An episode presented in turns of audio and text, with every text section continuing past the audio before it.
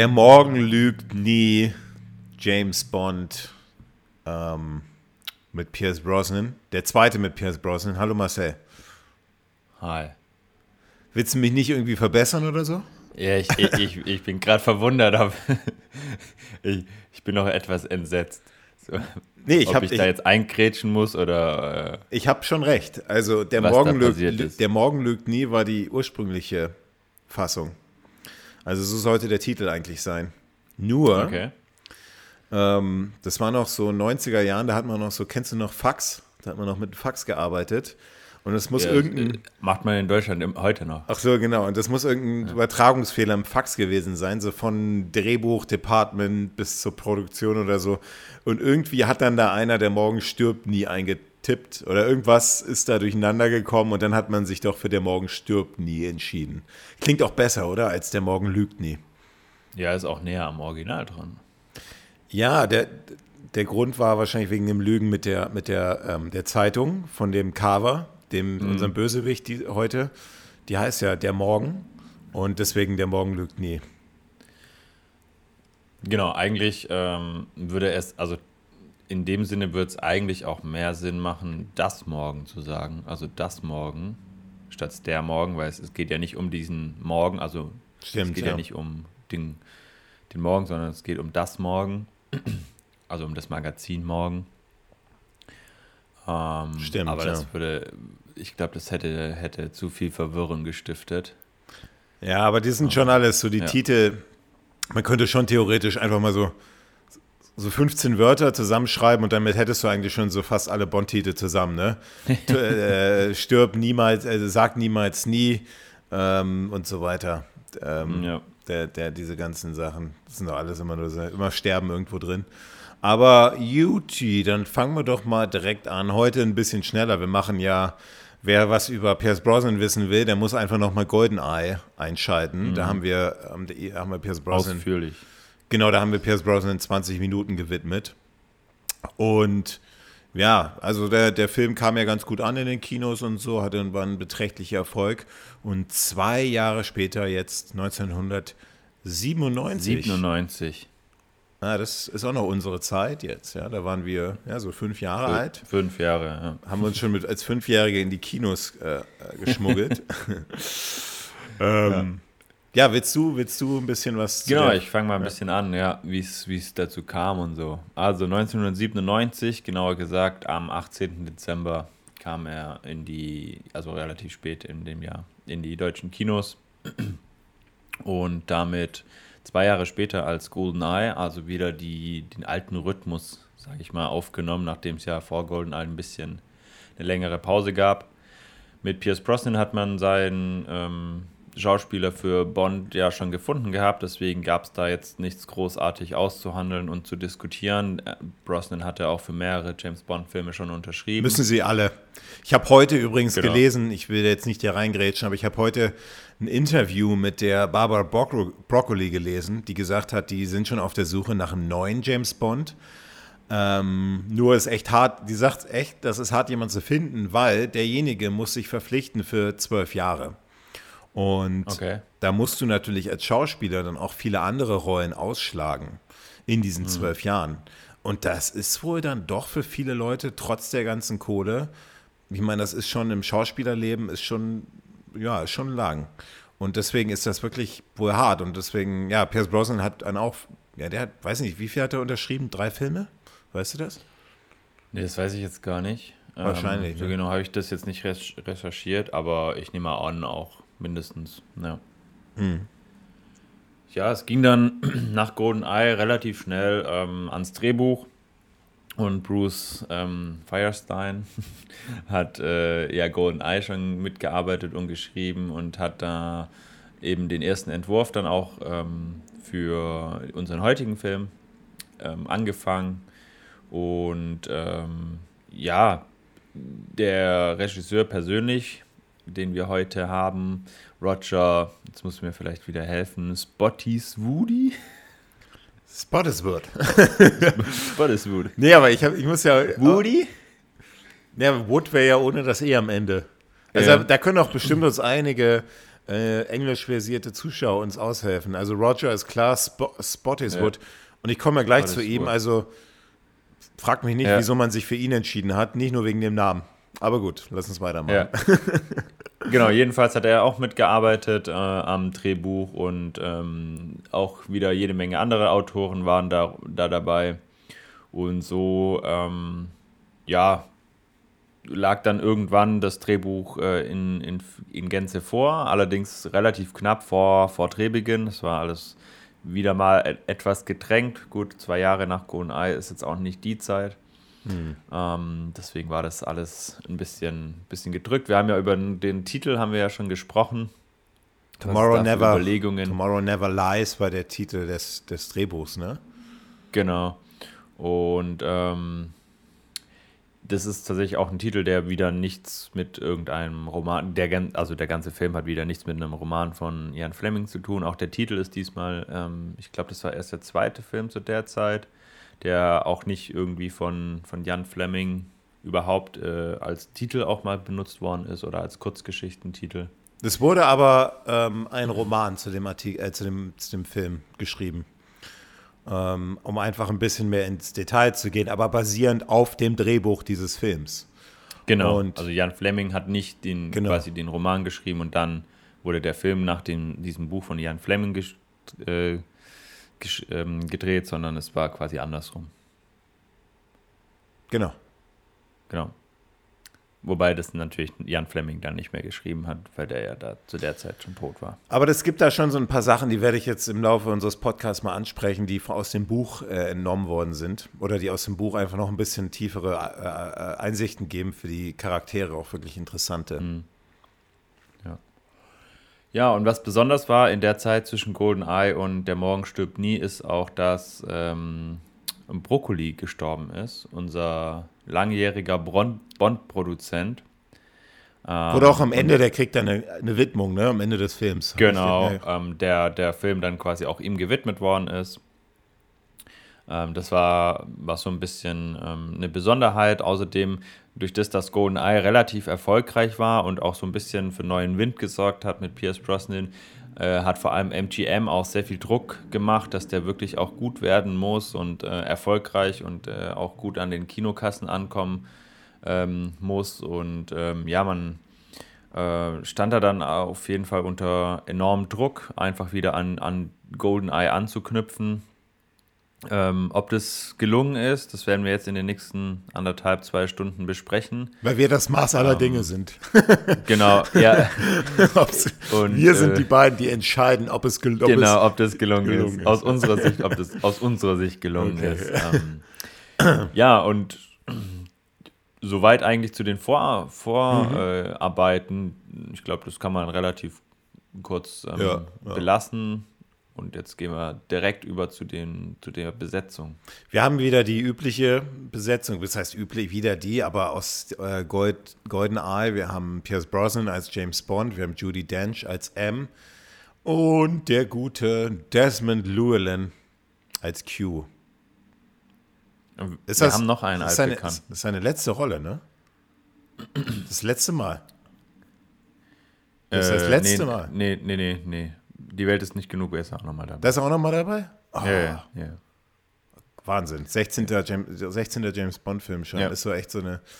Und ähm, ja, dann lege ich los. Ich weiß schon, was du. Ich, du hast eben. Ich weiß schon, auf was du wieder anspielst, ja. Mit deinem. mit deinem äh, da war noch einer. Ja, ja, schon klar. Wir kommen gleich zu ihm. Ähm, wir fangen mit unserem Gegenspieler an. Das ist Jonathan Price. Äh, der spielt Elliot Carver, den, den Medienmogul. Und das ist eigentlich eine, eine das ist ein Waliser, eine, eine, eigentlich eine Legende, ja, eine Legende als Schauspieler.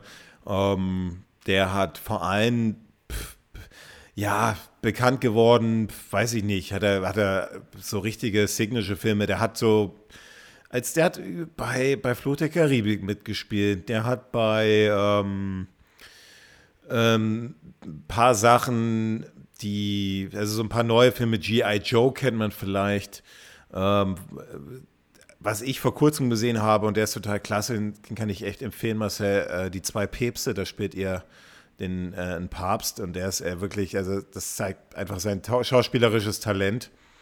Okay. Und ähm, ja, hat viele Filme gedreht, ist, so ein, ist auch so ein, so ein Theaterschauspieler. Also hat viele auch Filme gedreht mit einem religiösen Touch. Das ist mhm. vielleicht an dieser Stelle zu, zu erwähnen, was ganz interessant ist. Als Bond-Girl haben wir. Hat er nicht. Ja? Hat er nicht auch bei Game of Thrones mitgespielt? Ja, gut, ja, Shadow, ja. Ach, ja, aber das zeigt, ja, hat er mitgemacht, also. Aber ja, hat er mitgemacht. Ja, hat er mitgemacht. ja. Wir haben Michelle Ja, Yo, das ist eine Chinesin.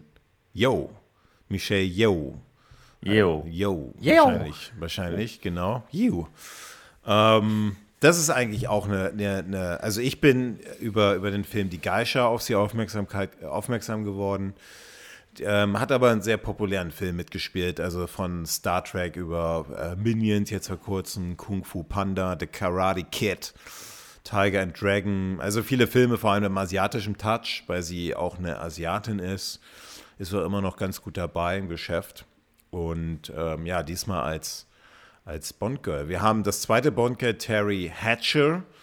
Die war schwanger während der Dreharbeiten. Auch, ähm, ja, sie mehr wieder so ein so normales, normale Vita eines Bond-Girls eigentlich. Also neben der Morgen stirbt nie, war jetzt auch nicht mehr so viel dabei. Eigentlich im größten Teil B-Filme, auf die ich jetzt auch nicht mehr eingehen muss. Wir haben als Gupta Ricky J. Der hat mich ein bisschen erinnert an diesen, an den Partner von, von Steve Jobs, Apple, Steve Wozniak, der Gründer von Apple. Ja, voll, gell? Ja, ja. Ja, der sieht echt genauso also, also aus. auch wieder sich, auch die Rolle, die er da hat und so, ne? Ja. Das ist ja. so. Äh, Mega, also echt. Das habe ich echt gedacht. Also, sehr, sehr, viele Ähnlichkeiten. Ja, ja, und der Film, ich meine, das war ja noch die Zeit, da wurde Apple ja, also da, da hat man sich nicht auf den berufen. Ja, das war ja da noch so ein nee, bisschen, nee, da war nee, Apple noch ein bisschen in der, war noch nicht so wie heute. Ähm, aber ist mittlerweile leider gestorben, kennt man vielleicht noch, weil er hat viele so, so Serien gemacht, Akte X, Deadwood, Mythbusters, aber jetzt auch nichts Erwähnenswertes noch. Jetzt kommen wir zu unserem Handlanger. Und das ist ein. Nein, das ist. Achso, ja, du, du. Ja, ja, ja. ja. Sorry. Ein, ein, ein Deutscher. Ja. Götz Otto. Götz Otto. Der gute Götz Otto. Den kennt man, also wenn man sich mal da anguckt, der hat ja überall, also der hat ja eine, der hat ja eine Filmografie. Der hat also mindestens fünf Filme pro Jahr von vielen Tatorten, Soko, Stuttgart, aber alles so. Stuttgart. Alles so deutsch, ne? also so Traumschiff. naja, wenn Not man Göt Götz Otto heißt.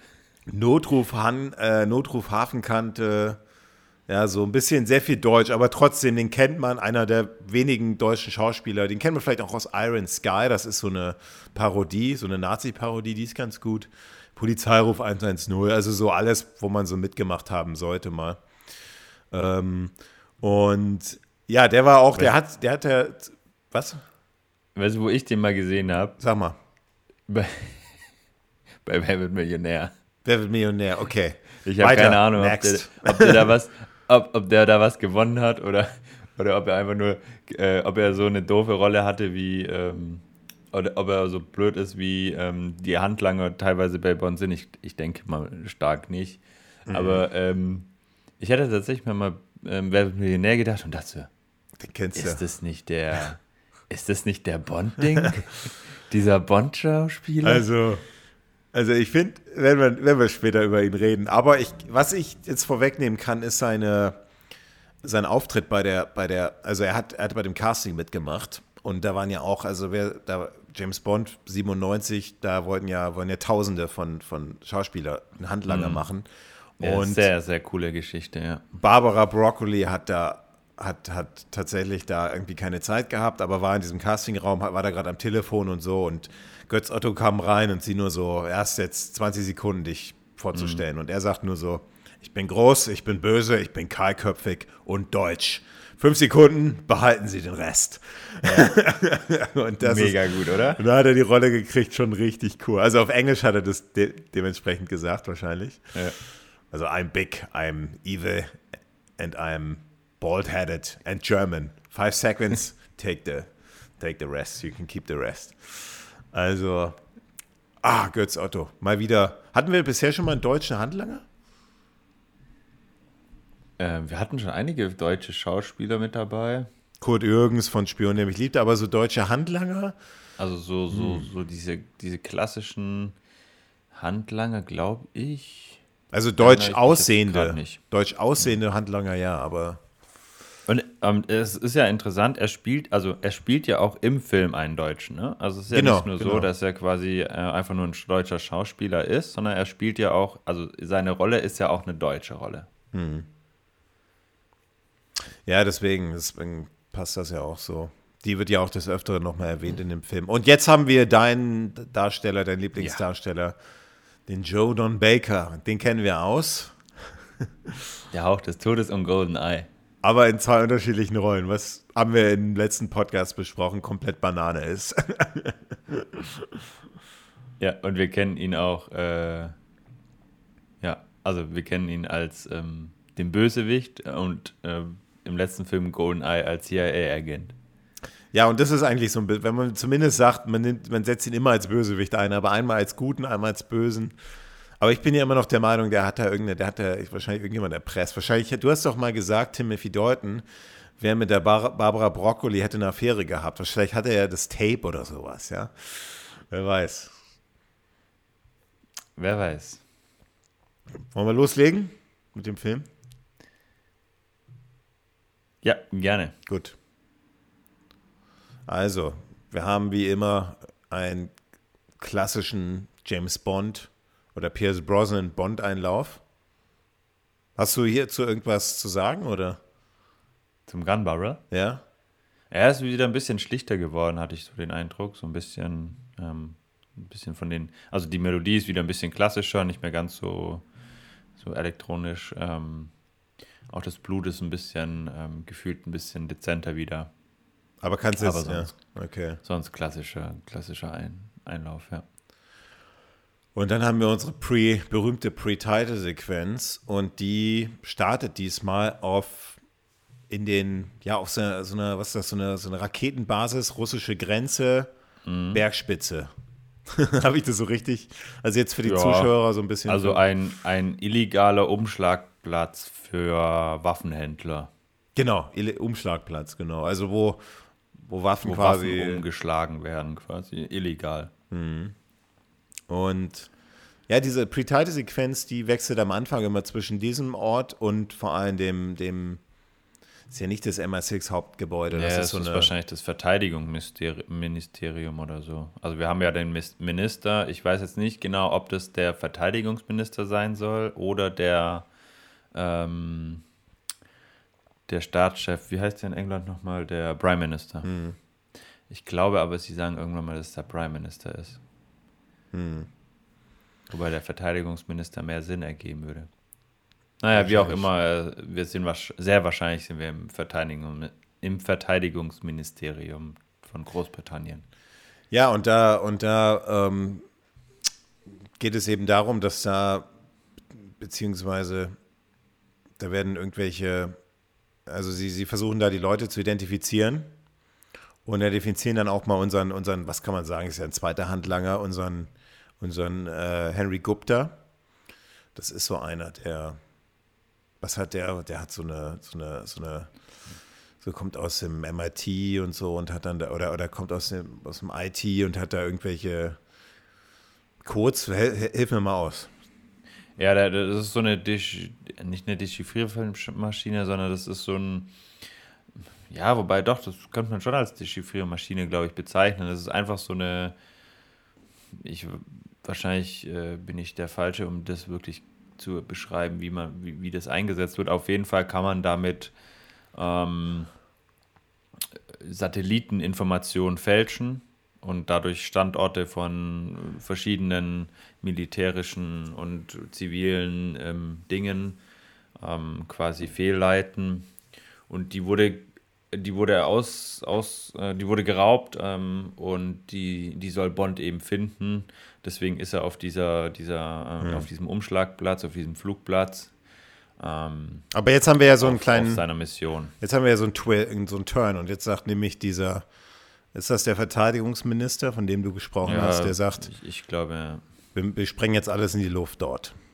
genau. Und Und die haben dann, haben dann auf, dem, auf haben dann so ein paar Militärschiffe nicht weit weg vom, vom, wo auch immer, und geben dann den Auftrag, die Raketen abzuschießen. Und während er eben sagt, ich habe noch einen Mann da oben. Und er sagt dann, dann holen sie ihn raus. Und jetzt habe ich was, und dann merken sie erst später, oh, da hängen ja noch Atomwaffen an dem, an dem Düsenjet Ja. dran. Ja. Welches, welche bescheuerter Verteidigungsminister oder, Ja. weißt du, da sitzen irgendwie, das ist ein Raum voll von, mit 100 Leuten, die geben einen Auftrag, irgendwie so, eine, so einen Umschlagplatz komplett in die Luft zu sprengen mit diesem ganzen Dynamit und was da alles ist. Und dann fällt denen zehn Sekunden später auf, oh, da ist ja eine Atom, eine Atomrakete, eine Nuklearrakete noch an dem. Das ist Ja. super unlogisch. Super unlogisch. Ja, ähm, also im Prinzip finden es die ja gar nicht raus, sondern James Bond ist ja quasi, also die sehen ja immer nur dieses Bild, was James Bond durch diese, dieses, diese Kamera quasi äh, zeigt und er zoomt dann halt irgendwann auf diese, diese Raketen und dann fällt es halt einem auf, dass ja da, da, dass da noch diese Nuklearwaffen drin sind. Aber es gibt, ich weiß nicht, ob es von M kommt oder von, von dem anderen Beteiligten, der, der dann auch den Verteidigungsminister äh, ziemlich rüffelt und sagt, hey, wie, kann, wie können Sie das nicht erkannt haben, wie können Sie das nicht gesehen haben, dass das, dass das noch da ist. Und die versuchen dann auch die Rakete, die schon abgefeuert worden ist, direkt zu, ähm, zur Detonation bringen zu lassen, sodass sie das Ziel eben nicht erreicht. Sie ist allerdings dann schon außerhalb der Reichweite. Ja, aber, aber, aber es Und, macht kein, ähm, ja. kein seriöses äh, äh, Verteidigungsministerium oder, oder beziehungsweise was auch immer das ist. Die bevor, also das fand ich ein bisschen so ein bisschen konstruiert leider. Das Okay, ist mir jetzt nicht so negativ. also wenn man irgendwas in die. Luft sprengt und dann irgendwie, wenn du, und deine Argumentation, dass ähm, James Bond, der erst später da mit der Kamera darüber, also das macht man davor alles, bevor man da irgendwie so ein halbes, so eine halbe Militärstadt oder was das ist, da in die Luft sprengt. Aber, Mhm. aber Ja, hast du schon recht, aber ähm, ist mir jetzt persönlich nicht so als negativen Ding, negativen Okay. Touch hängen geblieben. was mir. ich eher ein ja, bisschen- Ja, so. Was, was, was mir eher so ein bisschen, also was ich merkwürdig fand, ist, dass man, also Pierce Brosnan wurde ja schon eingeführt als James Bond. Und ähm, in den ersten Minuten sieht man eben gar nicht, also man sieht ihn ja gar nicht und es wird so ein bisschen, und die sprechen ja auch nicht von James Bond, sondern sie sprechen immer nur von dem weißen äh, Springer. Also der weiße Springer äh, ist auf Mission und so weiter. Und dann sagen die immer so, ja, hier weißer Springer, mach mal dies und das. Und man zeigt James Bond gar nicht, sodass man dem Zuschauer noch gar nicht so genau vermittelt, ist es jetzt James Bond, ist es jemand anderes. Aber irgendwie weiß jeder, durch das das M anwesend ist und so weiter, dass es James Bond sein muss. Und ich habe mich so ein bisschen gefragt, warum man das dann so, weiß ich nicht, so lange noch Du verschleiert. meinst, es erinnert dich Und- auch so ein bisschen an so klassische James Bond-Einführungen von neuen Genau, Darstellern. Ja. von, genau, von einem neuen Darsteller und irgendwie fand ich das nicht so gelungen. Ich weiß auch nicht, wo- also irgendwie hat mich daran was gestört. Ich kann jetzt gar nicht genau sagen, was, aber irgendwie fand ich das so ein bisschen so, hä, warum zeigt man nicht, also warum ich finde das immer, ich finde das, ich sehe das anders. Ich finde das immer cool, wenn man so ein bisschen das so geheim hält und so ein bisschen die. Ja, aber die, das war ja nicht wirklich geheim. Ja, aber, aber Also, es geht ja darum, auch so ein bisschen die Spannung. Guck mal, jetzt, jetzt GoldenEye Aber war jeder ja, weiß ja, dass Pierce Ja, aber Brosnan es geht ja um die kommt. Spannung. GoldenEye war ja ein Riesenerfolg. Und dann denkst du so, oh, jetzt kommt Pierce Brosnan wieder zurück. Das ist ja ein, der wurde ja viel mehr angenommen als Tommy Lee Dalton. Ja, aber, man sich. aber, aber, aber der, also, also Bond ist ja nach den nächsten zwei Minuten, ist er ja dann zu sehen. Und er wird ja dann nicht irgendwie kurz so irgendwie so ein bisschen verdeckt noch gezeigt, sondern man sieht ihn dann einfach in Action. Und ab dem Moment nennen die den dann auch auf einmal nicht mehr weißer Springer, sondern dann sagen sie wieder Bond zu ihm, wo ich mir denke, so, hä, also mal sagen sie Bond, mal sagen sie weißer Springer, irgendwie ist das für mich nicht richtig konsistent. Also, okay, macht Sinn, aber also, also was sie. angefühlt. Der Auftrag ist quasi jetzt, James Bond, verschwinden Sie und dann sagen sie ihm, aber nimm noch die Atomwaffen mit. Und dann muss er quasi in den Jet rein. Und Ja. seine Einführung ist quasi die Szene, wo der Mann, dieser eine, so ein Guard, der so eine Zigarette angezündet haben möchte, oder, oder Genau. Pierce Brosnan, da sieht man nur die Hände. Und dann ähm, gibt es einen, gibt's einen Punch in the face. Ja. Also, und ich Also finde. Das Einzigste, das Einzigste, was ich äh, mir vorstellen kann, ist, ähm, und zwar habe ich gelesen, dass ähm, die Pre-Title-Szene eigentlich Für für The Living Daylights so. geschrieben worden ist. Ah, Und das wäre ja, also Hauch des Todes, das wäre ja quasi die Eröffnungsszene von Timothy Dalton. Ein neuer James Bond, ja, ja. Und ähm, vielleicht hängt es damit zusammen, dass quasi am Anfang noch nicht wirklich zu erkennen ist, wer James Bond ist oder wer dieser weiße Springer ist. Ja, du hast recht, ja. ja. Ähm, das kann sein. Aber wie gesagt, das stört mich so ein bisschen, weil ich glaube, wenn das wirklich die Einführung von einem neuen James Bond gewesen wäre, fände ich das ganz cool. Aber so das, dadurch, dass man es eben schon weiß, finde ich so ein bisschen, hat es mhm. einfach so ein bisschen bei mir persönlich nicht so gewirkt. Schwieriger fand ich die deutsche Synchronisation, also vor allem von diesem Verteidigungsminister. Der hat eine Stimme, das, das wirkt so, also so, so dieses, so eine, so eine Stimme, die man immer so einen Comicbuchcharakter geben würde. Verstehst du, was ich meine? So dieses, ja. oh, dann holen sie aber mal. und, und ich finde, das total nimmt ihm voll die Ernsthaftigkeit. Das hat mir, also das ist mir mehr so unangenehm aufgefallen. Okay. Ähm, aber ich finde, ab, der, ab dem Zeitpunkt, wo, wo diese Raketen auch abgeschossen werden und wo, ein, wo, wo Pierce Brosnan dann auftaucht, finde ich, nimmt diese Pre-Title-Sequenz echt an Fahrt auf und macht ja. richtig Laune. Also, ja, also, also, wir sehen dann äh, eigentlich viele auf dieser, und das ist ja ein cooles Location auf so einem Berggipfel mit so Militär. Mhm. Und da sehen wir ziemlich viele Explosionen und ähm, ja, wie Pierce Brosnan dann in die, auf diesen, diesen diesen Jet da steigt und äh, erstmal wie Rambo, hat man so 360 Grad nochmal alles so niedermäht. Abschied, ja, ja. und ähm, aber ich finde, was mir auch auffällt, ist jetzt, wir haben ja auch einen neuen ähm, Komponisten, David Arnold. David Arnold, ja. Ich finde die Musik echt gut. Also, also ich bin gerade überraschend, ne? Also Überraschend ist dir auch ich, aufgefallen? Ich hatte das nicht so gut in Erinnerung und ich habe mir den ja, ich habe mir den gestern angeguckt und ähm, also wenn, wenn ich die Bond-Filme für unseren Podcast als Vorbereitung ähm, schaue, dann, dann, dann gucke ich die anders, als wenn ich die einfach nur zum Vergnügen schaue und spule auch mal zurück und so.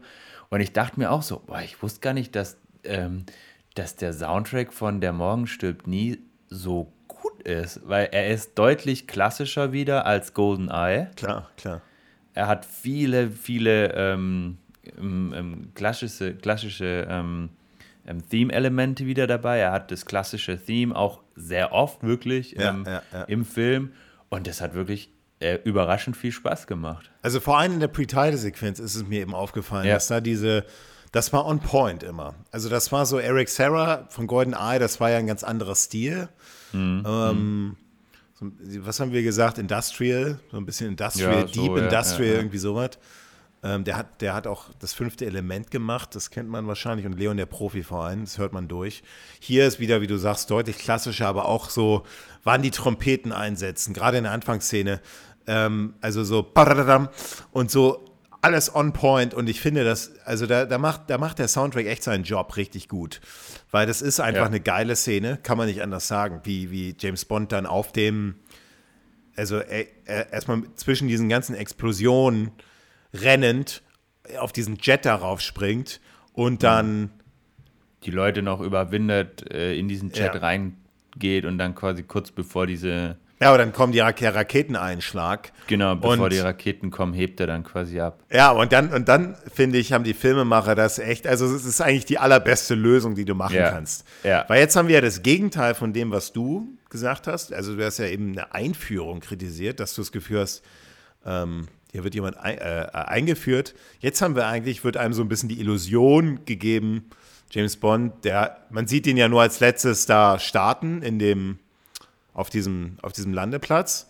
Aber er schafft es nicht mhm. mehr richtig abzuheben. Wir sehen nur noch, dass die Raketen einstürzen und dass da eine, einfach eine Riesenexplosion stattfindet. Also die, die Raketen jetzt nicht von dem Düsenjet, sondern die von dem genau. abgefeuerten Schiff. Ähm, aber davor, aber davor hat natürlich Pierce die schlägt ein. Genau, aber davor hat ja noch Pierce Brosnan, bevor er auf diese Landebahn äh. dreht, schießt er nochmal mit dem Düsenjet, mit der Maschinenpistole aus dem Düsenjet, mäht er auch nochmal alles nieder. Genau, und alles explodiert, weil überall einfach Sprengstoff und so Zeug rumsteht. Deswegen explodiert jede Menge.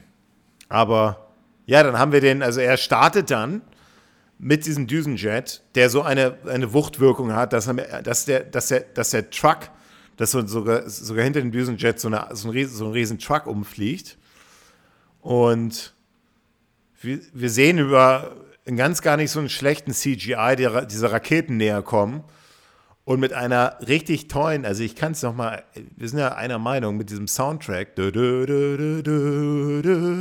ist ja wirklich, das ist ja wirklich Hans Zimmer Qualität. Also richtig tolle Melodien, eigene Melodien. Hm. Und ja, wir sehen dann einfach, wir sehen da zwar noch jemand anderes, der dann auch nochmal auf den Jet steigt und auch nochmal losfliegt. Aber die Spannung, die ist kaum zu halten mehr. Was? Ja, und, und dann sieht man ja eigentlich nur noch eine riesengroße Explosion und von beiden Schnitt. Jets ist erstmal nichts Schnitt. zu sehen. Ja. Und dann Schnitt wieder aufs, äh, in, das, in dieses Hauptquartier von ja. Ja. was auch immer, Verteidigungsministerium, was auch immer. Ja, irgendwie sowas, ja. Kommandozentrale. Also wie, wie geil ist das denn gemacht? Da wird einem erstmal Auf die. Auf jeden Fall, also ja. toll, toller Einstieg, ja.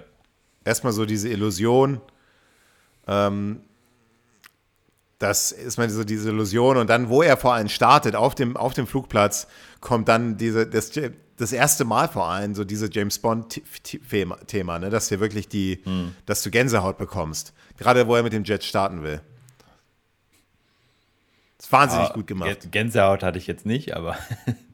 Ja, gut, aber ist auf jeden ich Fall, hatte Gänsehaut. Ist auf jeden Fall sehr gut gemacht.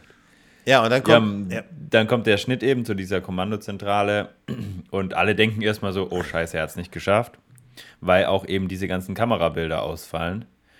Und äh, dann hört man aber nur James Bond Stimme, die sagt, weißer Springer an, äh, ich weiß gar nicht, wie die, wie die Kommandozentrale genannt wird, weißer Läufer, glaube ich. Weißer Springer an, weißer Läufer, ähm, die Bomben sind gesichert, ich bringe sie jetzt nach Hause. Aber er fliegt sowas. ja, man sieht ihn erstmal, man sieht ja erstmal dieses, diesen Jet durch diese Feuer, durch diese Explosion da. Genau. Also es nimmt dann erstmal so die Spannung weg, wo wir den Schnitt haben und wir denken, oh, hat James Bond gemacht, ist er durchgekommen? Na ja, gut, wir wissen alle. Aber dann fliegt dieser Jet in einer, also einfach eine wahnsinnig, einfach eine, also das sind so diese Szenen, die bleiben okay. einfach lange im Gedächtnis. Ja. Was ich auch sehr cool finde, es kommt ja dann noch zu so einem kleinen ähm, Luftkampf im Flugzeug, weil der, also hinten drin sitzt noch einer, den er bewusstlos gehauen hat und der wacht dann wieder auf. Und äh, James Bond steuert dann das Flugzeug quasi mit seinen Füßen. Und es gibt ja noch einen anderen Düsenjet, der, der äh, überlebt hat, der dann auch noch ein paar Raketen auf James Bond feuert, den er gut ausweichen kann. Und äh, das finde ich auch ganz cool gemacht, weil ähm, James, das ist so ein bisschen, es erinnert sehr stark dann an äh, Goldfinger, an den DB5 Schleudersitz, wo dann äh, James Bond seine Maschine unter der anderen Maschine fliegt und James Bond dann mit der, mit der letzten Kraft, die er noch hat, weil der von hinten gedrosselt, äh, erdrosselt werden soll, diesen Schleudersitz aktiviert von dem ähm, Menschen hinter einem, also, also hinter sich, den, ich wollte gerade Beifahrer sagen, aber es ist ja kein Beifahrer, sondern ist ja der Sitz dahinter. Und dann haut es diesen Schleudersitz eben raus und der fliegt dann direkt in die Maschine von dem anderen und die explodiert dann. Ähm, da, ist der, da, ist der, da ist der Effekt nicht ganz so gut geworden, fand ich. Ähm, da sieht man dann schon deutlich, dass es, dass es nicht echt ist. Aber die Lösung ist natürlich schon, fand ich schon sehr, sehr cool und sehr smart gelöst, dass man da hier den, den Co-Pilot äh, ja. einfach durch den Schleudersitz ähm, auf das andere Flugzeug schleudert. Ich finde bei der Szene, jetzt kommen wir mit der Pre-Title-Sequenz zum Abschluss in der Flugszene, ähm, also ich weiß nicht, ich finde selbst für die damalige Zeit war, waren das echt tolle, also ich finde sehr gute Flugszenen. Wenn man mhm. jetzt natürlich gerade den neuen Top Gun, hast du den gesehen? Den jetzt, den ja, ganz neuen? Ja. Nee. Ja, das ist natürlich, bist ja echt der Einzige, den ich kenne, der den noch nicht gesehen hat. Also das waren Ja, das ist das nicht so meins. Okay, aber das sind Flugszenen, da weißt du Bescheid, wie man Flugszenen macht. Und wenn man das natürlich ja, gut, jetzt, wenn man das gesehen das hat, dann sind also, diese, dann wirken die echt altbacken hier. Aber. Ja, aber es ist 97, ne?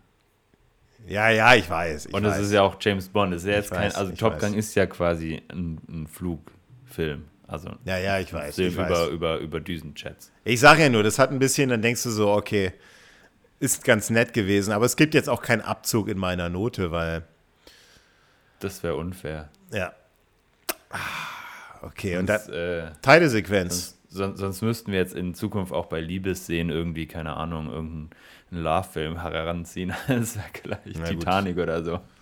Na gut, also ich finde, da macht James Bond eigentlich so echt so mit den besten Job noch, mit diesen Liebesszenen, aber gut. ähm, Teilesequenz. Wollen wir zuerst über den Song reden? Meiner, wie, was meinst du? Was meinst du? Ja, ist ein für mich durchschnittlicher Song. Sheryl, Sheryl Crow. Genau, ich finde ihn nicht schlecht, ich finde ihn ähm, aber auch nicht besonders herausragend. Ich glaube, er, er, würde sich bei meinem Ranking so wahrscheinlich im Mittelfeld einsortieren. Ich finde ihn durchaus schon gelungen, man kann, sich ihn gut, man kann ihn sich gut anhören. Er hat ähm, Bond-Elemente dabei, äh, ohne damit zu protzen und anzugeben, aber ähm, ich finde ihn durchaus, durchaus gelungen, aber jetzt nichts mega Besonderes. Also ich finde ihn nicht gut. Also es ist für mich einer nicht? der schwächeren Bonds-Songs, weil der einfach nicht Tomorrow never die, bum, bum, bum. Also, wenn man sich mal überlegt, was hatten wir als letztes? Golden Eye, Golden Eye und davor hatten wir ja. ähm, Duran Duran.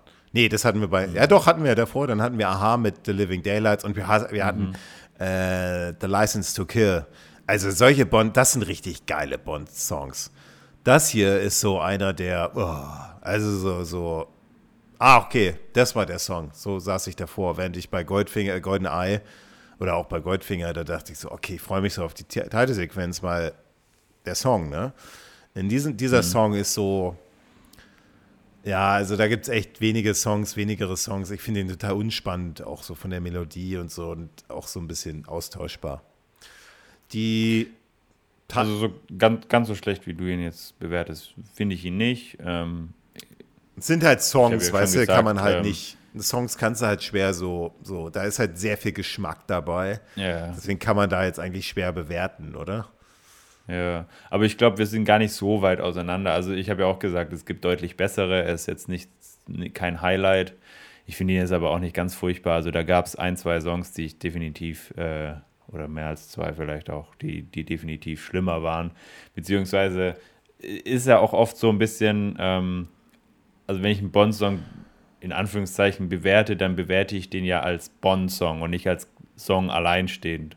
Also es gibt auch ein, zwei Bond-Songs, die ich als normalen Song vielleicht echt gut gefunden würde. Also ich rede zum Beispiel dann von späteren Filmen, äh, die noch kommen werden, von einem die ich so als alleine super finde, aber halt nicht so richtig passend zu James Bond.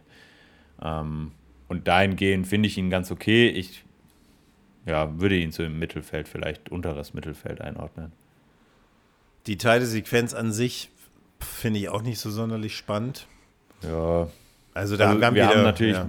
wir haben natürlich wieder ein paar neue Elemente mit diesen Röntgenaufnahmen und ähm, diesen diesen Silhouetten, die quasi so aus, aus Chipsätzen bestehen, also auf so, aus so platinartigen ähm, Musterungen. Ähm, das ist neu. Also man, man merkt dieses Computerthema und diese Digitalisierung äh, fängt im Titelsequenz, in der Titelsequenz schon an. Aber ähm, hat ja ähm, eigentlich nicht so viel von in dem Film zu tun. Ja, doch schon. Die Digitalisierung ist ja quasi die, das Thema. Also ist, nee, die, die, die Digitalisierung ist nicht das Thema. Das Thema sind die Medien in dem Film. Die Medien, genau. Aber auch schon die Digitalisierung der Medien mit den Kameras und den Satelliten und dem Satelliten. Ja, aber, aber, das, ja, aber das ist nicht das Hauptthema. Finde ich schon. Man, nee, ja aber ich finde schon, dass das. Aber normalerweise hat ja doch, eigentlich der. Ich schon, weil es ist ja quasi. Also okay. vielleicht. Also, also klar, das Hauptthema ist quasi, dass. Ähm, ich mache mal ein Beispiel. Ich finde schon, dass das damit zu tun hat, weil ähm, ja, das, hab, das ja habe ich auch darum, nicht das habe ich nicht abgestritten. Das hast du genau richtig gesagt. Das hat was damit zu tun. Aber es ist ja. nicht das Hauptthema. Das Hauptthema in nee. diesem Film sind die Medien. In den anderen ja. Filmen, bei, was war es angesichts des Todes? Da war doch Computerchip mit dem Silicon Valley. Oder, oder in irgendwelchen. Mhm. Also da, yeah. es gibt ja Filme, da, da geht es wirklich um so einen Computerchip. Hier. Ja, aber ich finde doch schon, dass es schon auch um diese, um diese globale Macht der Medien geht, durch die Digitalisierung verwirklicht, weil du quasi, also klar, das ist nicht das Hauptthema, ähm, aber ich finde es schon ein großes Thema, weil es geht quasi darum, dass einer alleine äh, durch die Digitalisierung, durch diese Satelliten, sich digital in allen Ländern, also global, ähm, außer China, wobei das, da ist er ja dran dann, ähm, diese, diese Berichterstattung sichert. Und zwar digital, klar, auch als Print. Aber äh, du, du, redest dich, du redest dich, merkst du selber. Du redest dich nee, nee, nee. um Kopf und Kragen, weil also und ich, ich verstehe schon, dass dass es ich respektiere ja, ich respektiere den Versuch, aber man merkt ja schon daran, dass du versuchst es zu erklären, diese, diesen Bogen zu schlagen, dass es nicht das Hauptthema ist. Das Hauptthema in diesem Film sind einfach so, die, so diese Macht der Medien und vor allem, ja, genau. wie man Medien manipulieren kann. Und das ja, hat nicht. Ich habe ja gesagt, es ist nicht das Hauptthema, aber es ist ein großes Thema. Ist ein wichtiges Beithema, Thema, aber, aber, aber, aber deswegen finde ich, hätte man aber meistens die, die, die Titelsequenzen, die haben ja auch immer direkt mit dem, also vom Thema her auch mit dem eigentlichen Thema des Films zu tun. Und das finde ich hier eigentlich nicht gelungen. Vor allem, du hast es in deiner Beschreibung hast schon richtig gesagt, so, das ist dann so ein bisschen das Computerthema und so weiter. Aber man hätte zum Beispiel hier so mit Zeitung vielleicht was machen können, weißt du, so ganz viele keine Ahnung, Frauen voll mit Zeitungen clustern oder was weiß ich, irgendwie so eine, keine Ahnung.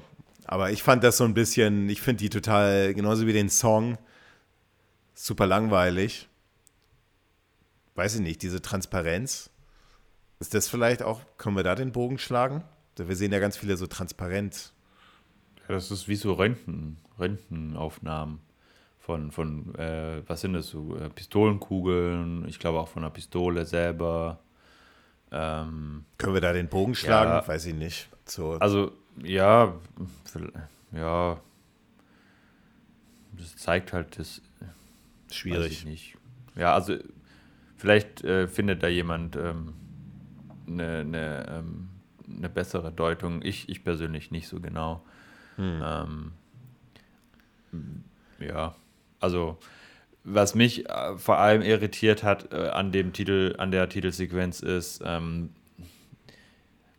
am Ende sieht man noch, ich glaube, es ist relativ am Ende sieht man noch Diamanten. Und das soll ja eindeutig an Diamantenfieber erinnern. Ähm, ja, da ging es auch um diesen Satelliten, aber der hatte bei Diamantenfieber ja einen völlig anderen Sinn. Hm, ja, ja. Und das fand ich so, ich weiß nicht, ob das, also ob das so erzwungen ist oder ob, also ich fand, das passt passte überhaupt nicht rein, diese Anspielung. Ich mag eigentlich Anspielungen total super gerne und bin für fast jede Anspielung zu haben, aber äh, also Diamantenfieber, einfach nur weil es auch ein Satellit war, mit in die Titelsequenz ein paar Diamanten zu, zu zeigen. Ähm, das ist halt für so, die, für so diese Hardcore-James Bond People. Ja, aber nicht mal dann. Das, das schreit so nach, guck mal, ich bin ein alter Film. Ich, also das hat mich so ein bisschen irritiert. Ansonsten fand ich ihn auch nicht so, so, so spannend. Da haben wir deutlich bessere gesehen. Hm. Ähm, wir hatten ein paar neue Elemente, die, die okay waren. Ähm, ja, durchschnittlicher, unterdurchschnittlicher Titel, Titelsequenz. Ja, und der Film, also der, der, der, der, der eigentliche Film, der startet dann äh, mit einem Zwischenfall auf irgendwelchen chinesischen Meeren oder beziehungsweise ist ja die Frage, wo es stattfindet. Ähm, es wird ein, ein ähm, also es kommt ein, ein, ein britischer britisches Schlachtschiff oder, oder Schlachtschiff. Mit, äh, ja, ja, Schlachtschiff. kommt irgendwie in Kontakt mit chinesischen äh, äh Jetgefliegern und die wundern sich, wieso drohen die uns, dass wir aus dem Meer raus wollen? Wir sind doch, wir sind doch hier in internationalen Gewässern. Und ähm, wir haben dann noch immer den Schnitt auf diese, auf Stamper vor allem, den sehen wir das erste Mal, den, den deutschen Handlanger. Und ich finde seine, also ich finde, der sieht schon, also, also der, deswegen habe ich vorhin noch mal auf diesen Roman aufmerksam gemacht. Dieser Roman, Der Morgen stirbt nie. Der beschreibt Stamper als, hier, als ein Pornodarsteller. Einer, der, so der Gewaltpornos okay. macht. So wohl. Und die werden wohl sehr brutal und, und auch, ja. Und so, und so ist es so der Charakter wohl. Und ich finde, ich finde das schon einer der, also wenn man ihn da so sieht, ist schon echt einer der beeindruckenderen Handlanger, so von der Statur her, mhm. von dem, von dem Blick her. Ja, also er ist auf jeden Fall so, wie er, wie er auftritt, so von seinem körperlichen schon sehr ähm, äh, bedrohlich. Ja, dann schicken auf jeden Fall die ähm, dieses Stealth-Schiff was wir erfahren, das ist so eine, ja, was ist das, so ein Kufenschiff, so eine Art, ja, mit was kann man das vergleichen, dieses schwarze Stealth-Schiff? Ähm, zwei Kufen mit so, einem, mit so einem, mit so einem, ja. wie heißen die Dinger, mit dem du durch Schnee fährst? Ich, Schnee, Schnee, Schneefahrzeug. Schneemobile? Schneemobile, genau, so ein bisschen in, die, in der Form. Ja. Gebt einfach mal Sea Shadow ein. Das ist, diente nämlich als, das ist nämlich ein echtes Schiff. Echt? Ähm, ja, Sea Shadow, also das diente als Vorlage. Ähm, Was ich aber nicht verstanden habe, ähm, also, also diese Innenaufnahme in dem Schiff, so von der Räumlichkeit, die passte überhaupt nicht. Die passte gar nicht, ja. das wirkte alles viel größer, ne? Außer du, und, also als, als äh, unterirdisch. Aber, aber das hat irgendwie, weiß ich nicht, ob das, das haben die irgendwie, das fand ich ein bisschen merkwürdig. Das wirkte einfach ja, alles. Also, ja. Äh, das Schiff von den Außenaufnahmen sieht relativ klein aus. Und ähm, würde ja auch passen, dass es nicht so groß ist, weil es soll ja unentdeckt bleiben. Es soll ja keiner sehen. Ähm, und ähm, das äh, vielleicht kurz für die Zuhörer als Erklärung. Ähm, das Schiff ist irgendwie so gebaut, dass es eben nicht von, von ähm, dem GPS und von den, von den sonaren Satelliten und so weiter er, erfasst wird und so quasi für alle anderen Schiffe und Objekte unsichtbar ist. Und es ist eben ganz dunkel und ähm, Deswegen sieht man es bei Nacht eigentlich kaum. Eine coole Idee. Also gefällt mir schon, das ist eine coole Idee. Ja, also es sieht auch echt cool aus. Ja, ja. Aber wie du sagst, äh, es sieht eigentlich bei den, bei den Außenaufnahmen relativ klein aus und dann kommen so pompöse Innenaufnahmen. Also so, denke, so, okay, so, Riesen, so Riesenhalle, so eine Transporthalle, so eine Art. Das genau, haben die wahrscheinlich auch ja. gedreht in so, also so ein bisschen mehr so Richtung so diese Bauten aus ähm, Spion, der mich liebte oder weißt du, man lebt nur zweimal, diese ja. riesen Vulkan-Innenbauten und so sieht es ja. aus. Und dann gibt es genau. immer den Schnitt auf das Boot, wo du so denkst, sag mal, das ist so dünn da oben. Ja. Also wie soll das, das, wo soll das sein? Unter, genau. Muss ja. un, unter das Boot, also unter dem Boot sein. Auf jeden Fall haben die so eine Art, ähm, oh, was ist das, so eine Art Säge, so eine Sägen, Sägeneinrichtung und damit zerstören die dieses, diesen britischen Schlachter. Also es, es hätten ja. die auch einfach, hätten die auch irgendwie unspektakulärer machen können, einfach eine Rakete abschießen. Aber sie haben sich entschieden, so eine Art, so eine Sägeblatt oder was ist das, so eine, so eine, so eine Indust ja, so Industrie. Das ist so eine Eigenkonstruktion. Das sind so drei Sägedinger und das fährt dann halt durchs Wasser, trifft dann auf dieses Schiff und, und, und sägt ähm, sich das so durch. Fräst sich da durch dieses Schiff durch und man sieht es dann so teilweise so auf dem Bildschirm angezeigt wie das, das dann, also die ändern dann ein paar Mal die Richtung. Ähm, ja, was der da, was genau der Sinn dahinter ist, äh, sich da so durchzusägen, ähm, weiß ich jetzt nicht, aber es sah auf jeden Fall ganz cool aus und ja. äh, er hat auf jeden Fall Wirkung hinterlassen. Die wahrscheinlich war wahrscheinlich war das auch einfach der, der, der Grund. Es sah halt einfach geil aus. Ja, ja, natürlich. Kann man, kann man auch niemand für, für verantwortlich machen. Das ist einfach gut. Und dann haben sich die, die, die aus dem britischen Schlachter oder äh, die, die äh, haben sich dann natürlich so in Rettung gebracht, also ins Wasser gesprungen oder aus, aus dem Boot ins Wasser gesprungen. Und jetzt kommen wir eigentlich zu so einer, auch so einer Schlüsselszene, finde ich. Ähm, mhm. Jetzt haben wir also sie versuchen, die sehen dann dieses Stealth-Schiff, weil das Stealth-Schiff ist natürlich fürs menschliche Auge nicht unsichtbar, sondern nur für ein Radar. Ja. Und versuchen dann da auf an Land zu oder an, auf dieses Schiff zu kommen und dann kommt da Stamper mit diesem, finde ich, eine sehr brutale Szene. Ja. Ähm, ja.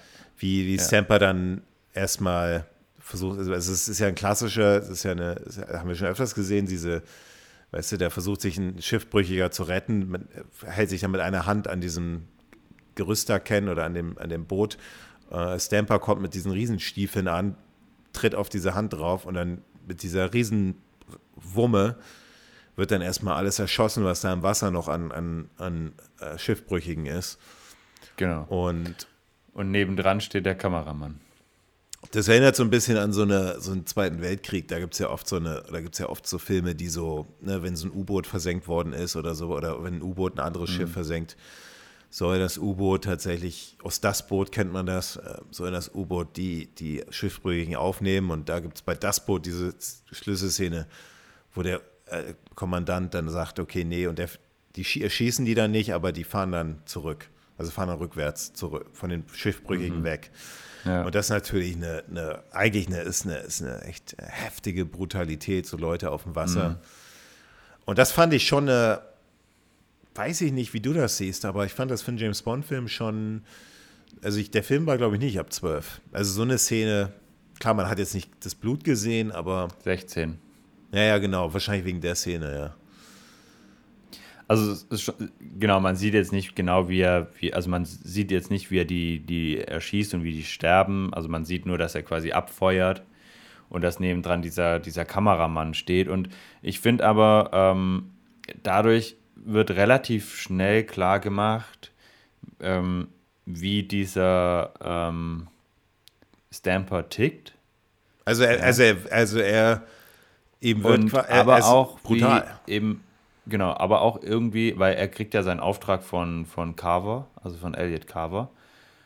Und ähm, den man dann auch in diesen, diesen Meetingsräumen dann da, da sieht und so. Und also ist ja, mehr so, ein, ist ja mehr so ein futuristischer Meetingraum, selbst für heutige Maßstäbe. Genau, ja, also deswegen, ähm, da wird einem relativ schnell klar, okay, ähm, also der hat wirklich überhaupt keine keine Zweifel äh, gelassen. Der, dem ist egal, ob fünf Leute sterben oder fünf Millionen. Ähm, Hauptsache, er bekommt das, was er will. Und dafür ist die Szene ganz gut, aber ich gebe dir schon recht, so ein bisschen äh, sitzt du dann schon da und denkst dir so, okay, krass. Ja, aber, aber es ist halt so, das haben wir auch in ein paar anderen äh, Filmen bemängelt, dass, wir, dass uns die Bösewichte nicht böse genug waren, ne? Hm. Ja, das kann man danach natürlich nicht mehr sagen. Nee, also zum Beispiel der Drax von Moonraker, da haben wir gesagt, okay, klar, der hat dann die, die Hunde auf sie gehetzt und so, aber ist natürlich nicht zu vergleichen mit, mit dieser Szene. Mhm. Ähm, aber dieser, dieser futuristische, also, also Stamper, der macht dann quasi Meldung, sagt, wie viele Leute da was passiert ist. Also klar, das, die schießen dann auch nochmal, klar, natürlich die chinesischen, diese, diese Jets da ab in der Rakete. Jets, ja. Und dann berichtet Stamper an Elliot Carver, äh, Carver und ich finde, sieht man schon einfach, man sieht schon diese schauspielerische Wucht von dem Elliot Carver in dieser ersten Szene, wo man ihn sieht. Ähm, der hat ja was von einem richtigen, also so einem richtigen, steht so ganz alleine in diesem riesen Konferenzraum. Mhm, mit diesen und, riesen Monitoren. Und lacht ja. fies. Also ich finde, als, also von der schauspielerischen Leistung, ich finde das schon Wahnsinn. echt wahnsinnig gut. Ja. Wie er dann vor allem, wo es diesen Zoom auf ihn gibt und der dann noch so eitel dann so, weißt du, was ich meine? Ja. Diese Szene. Ja, ja, ja. Man, man, man spürt ähm, diese, diese Verrücktheit, sage ich mal. Diese, wie nennt man das? Da gibt es bestimmt irgendein Schizophrenie? Psycho nee, das ist was anderes. Diese, diese psychisches dieses Kranke in ihm. Ja, das ja. sieht man ihm einfach direkt an. Obwohl so. er ja, obwohl er ja eigentlich selber nichts gemacht hat. Nee, ich finde, also er, er, sieht ja eigentlich so vom, also er hat eigentlich graue Haare, hat eine Brille, hat irgendwie klar so ein bisschen so eine, so eine Art zugeknöpftes Sakko. Aber so vom Äußerlichen würde man erstmal sagen, nur ja, eigentlich. Könnte auch sympathisch sein, meinst du? So gefährlich wirkt er jetzt nicht so. Aber wenn man ihn in seinen Bewegungen sieht, in seinen Gesichtsgrimassen, wie man diese ja. Augen, wie die so besessen, besessen auf diesen, auf diese Bildschirme gucken und so. Also mhm. der, der, der Typ, ich, der macht richtig, also ich finde, der macht richtig Angst und das ja. ist ein richtig guter, also da merkst du halt, dass die mal, haben die ihren richtig, richtig guten Darsteller sich da an Bord geholt für den ja. Bösewicht, ne?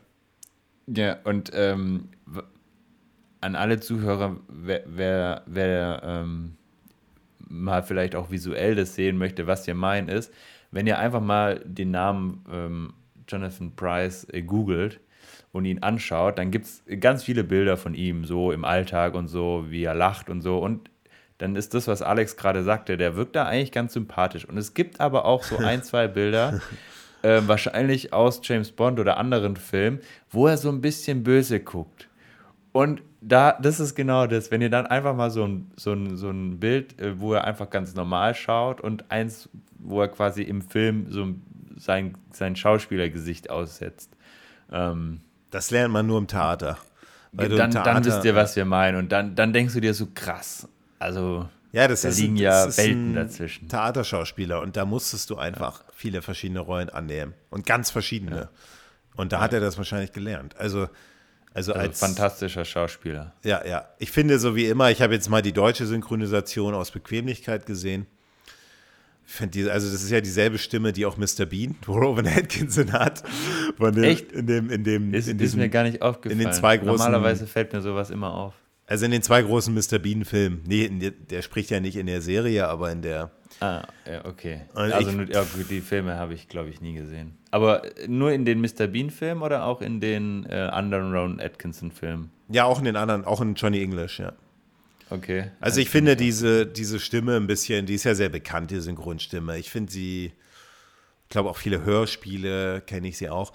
Ah, ich fand die so ein bisschen, also ich hätte, im Englischen war es schon besser so, aber ist in Ordnung noch, wollen wir jetzt mal nicht das kritisieren. Auf jeden Fall merkt der Schauspieler jetzt, äh, der Zuschauer jetzt schon so, okay, was, das ist so, also da wird schon relativ schnell der teuflische Plan klar. Es gibt ja mhm. Filme, ähm, oder, oder viele, die meisten Bond-Filme, oder? Wenn ich mich nicht irre, sind, da kommt der teuflische Plan erst so im letzten Akt, im letzten Drittel.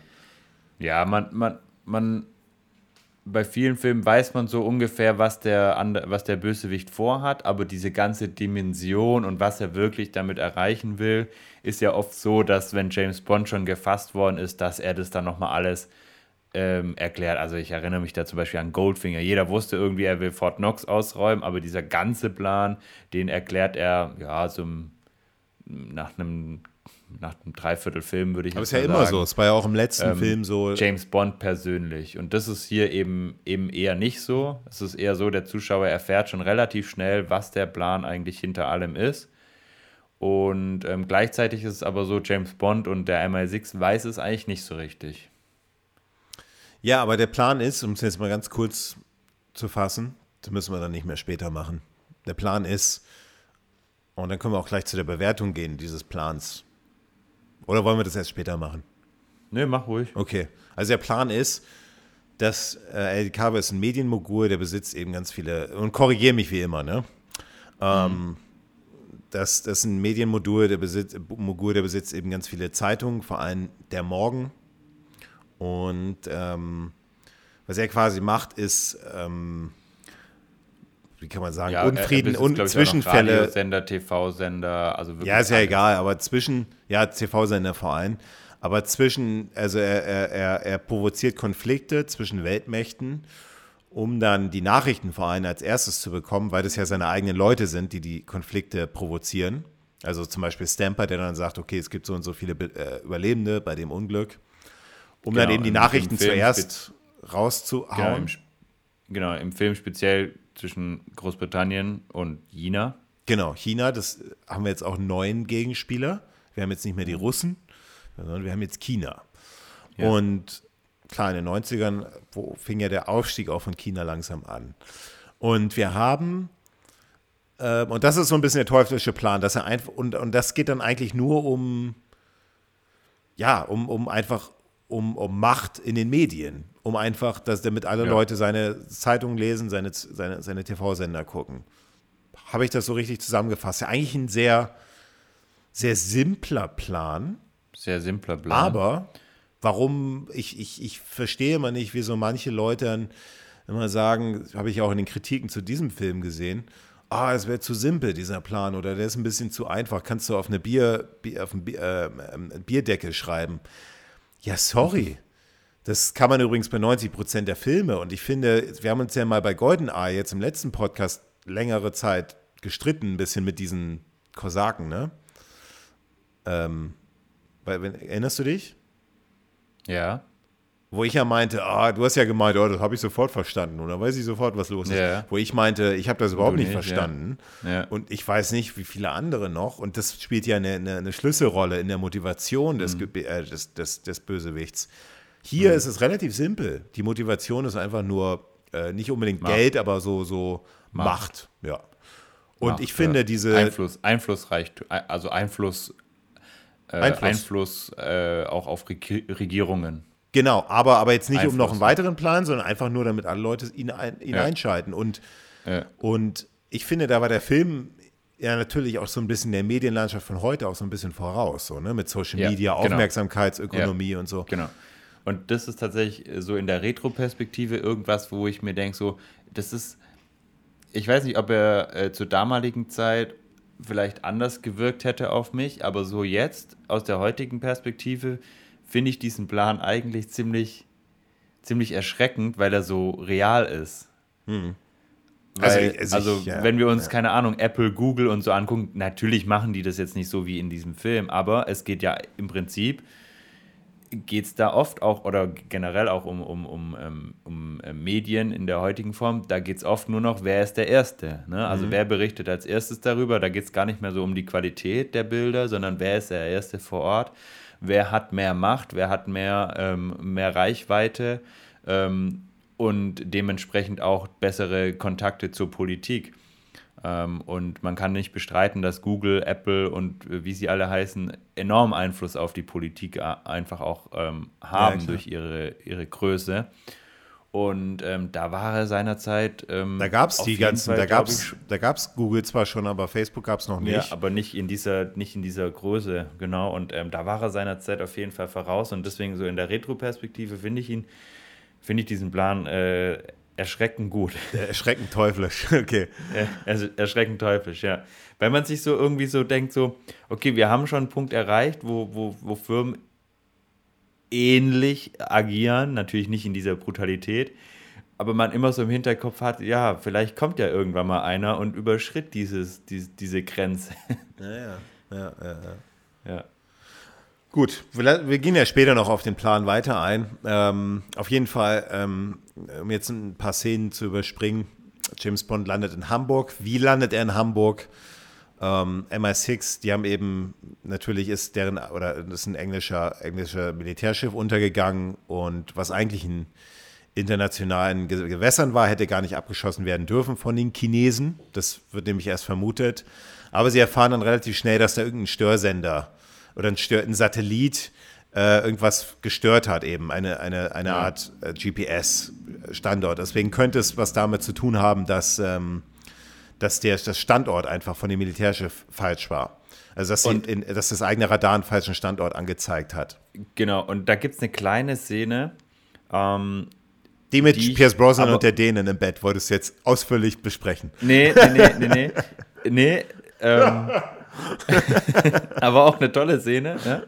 Äh, eine tolle Szene. Nee, aber es gibt ähm, eine andere Szene, die ich relativ wichtig finde und ähm, die auch nochmal das zeigt, was wir gerade gesagt haben, diese Einflussnahme ähm, bei Regierungen von, von ähm, Carver. Und zwar sagt ähm, M, also M ist auf, auf diesem Meeting mit dem Verteidigungsminister und mit dem Prime Minister und äh, irgendein, der Assistent von, von, von M wollte gerade schon erzählen, wo sie dieses Störsignal aufgefunden haben. Also, dass es eben ein Satellit von Carver ist. Und M unterbricht ihn, sodass er das nicht erzählen kann und sagt irgendwie so eine lapidare Aussage und erzählt dann später Bond, was, sie, ähm, was das MI6 quasi herausgefunden hat und sagt, sie wollte das jetzt nicht vor dem Prime Minister sagen, weil wenn der wüsste, dass wir gegen Elliot Carver ermitteln, dann äh, würden wir richtig Probleme kriegen. Und das zeigt nochmal, finde ich, das ist so eine kleine Szene, aber die hat nochmal so ein bisschen verdeutlicht, wie viel Einfluss dieser Mann jetzt schon, bevor er seinen teuflischen Plan ja, umgesetzt ja. hat, bei Regierungen hat, was für ein hohes Standing dieser Mann schon hat. Und das macht es eben nochmal so, für mich nochmal so ein bisschen gefährlicher, ähm, weil man weiß, okay, ähm, der hat einfach so ein großes Standing bei Regierungen, deswegen wird es schwierig, gegen den anzukämpfen.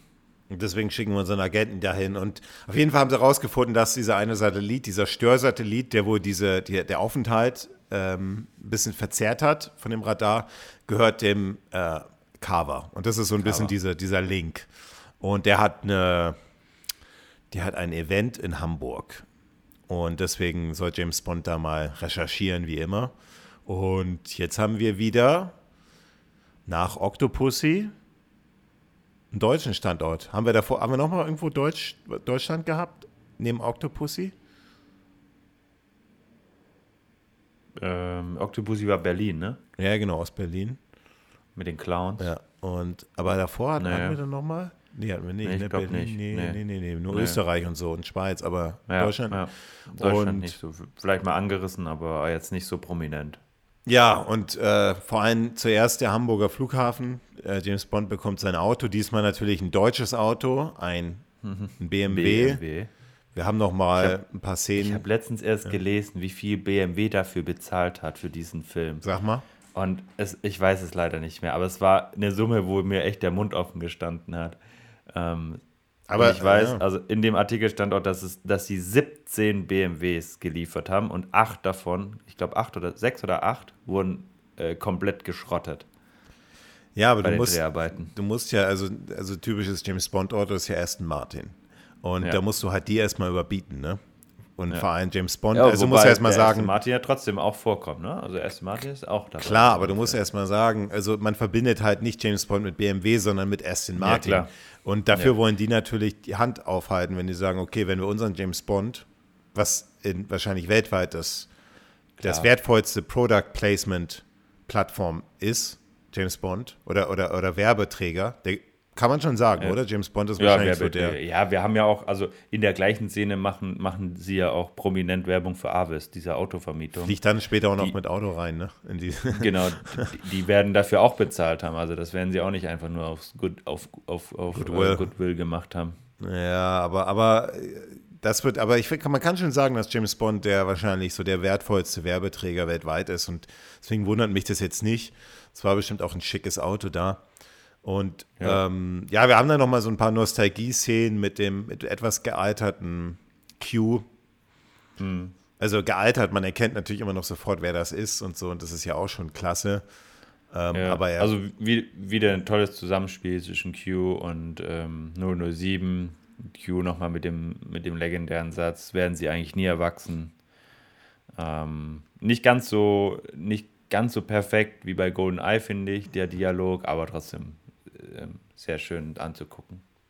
Das Auto hat eine, äh, diesmal ein besonderes Feature und das lässt sich äh, ferngesteuert. Ist auch eigentlich der Zeit voraus, so mit Smart Home und so weiter, ne?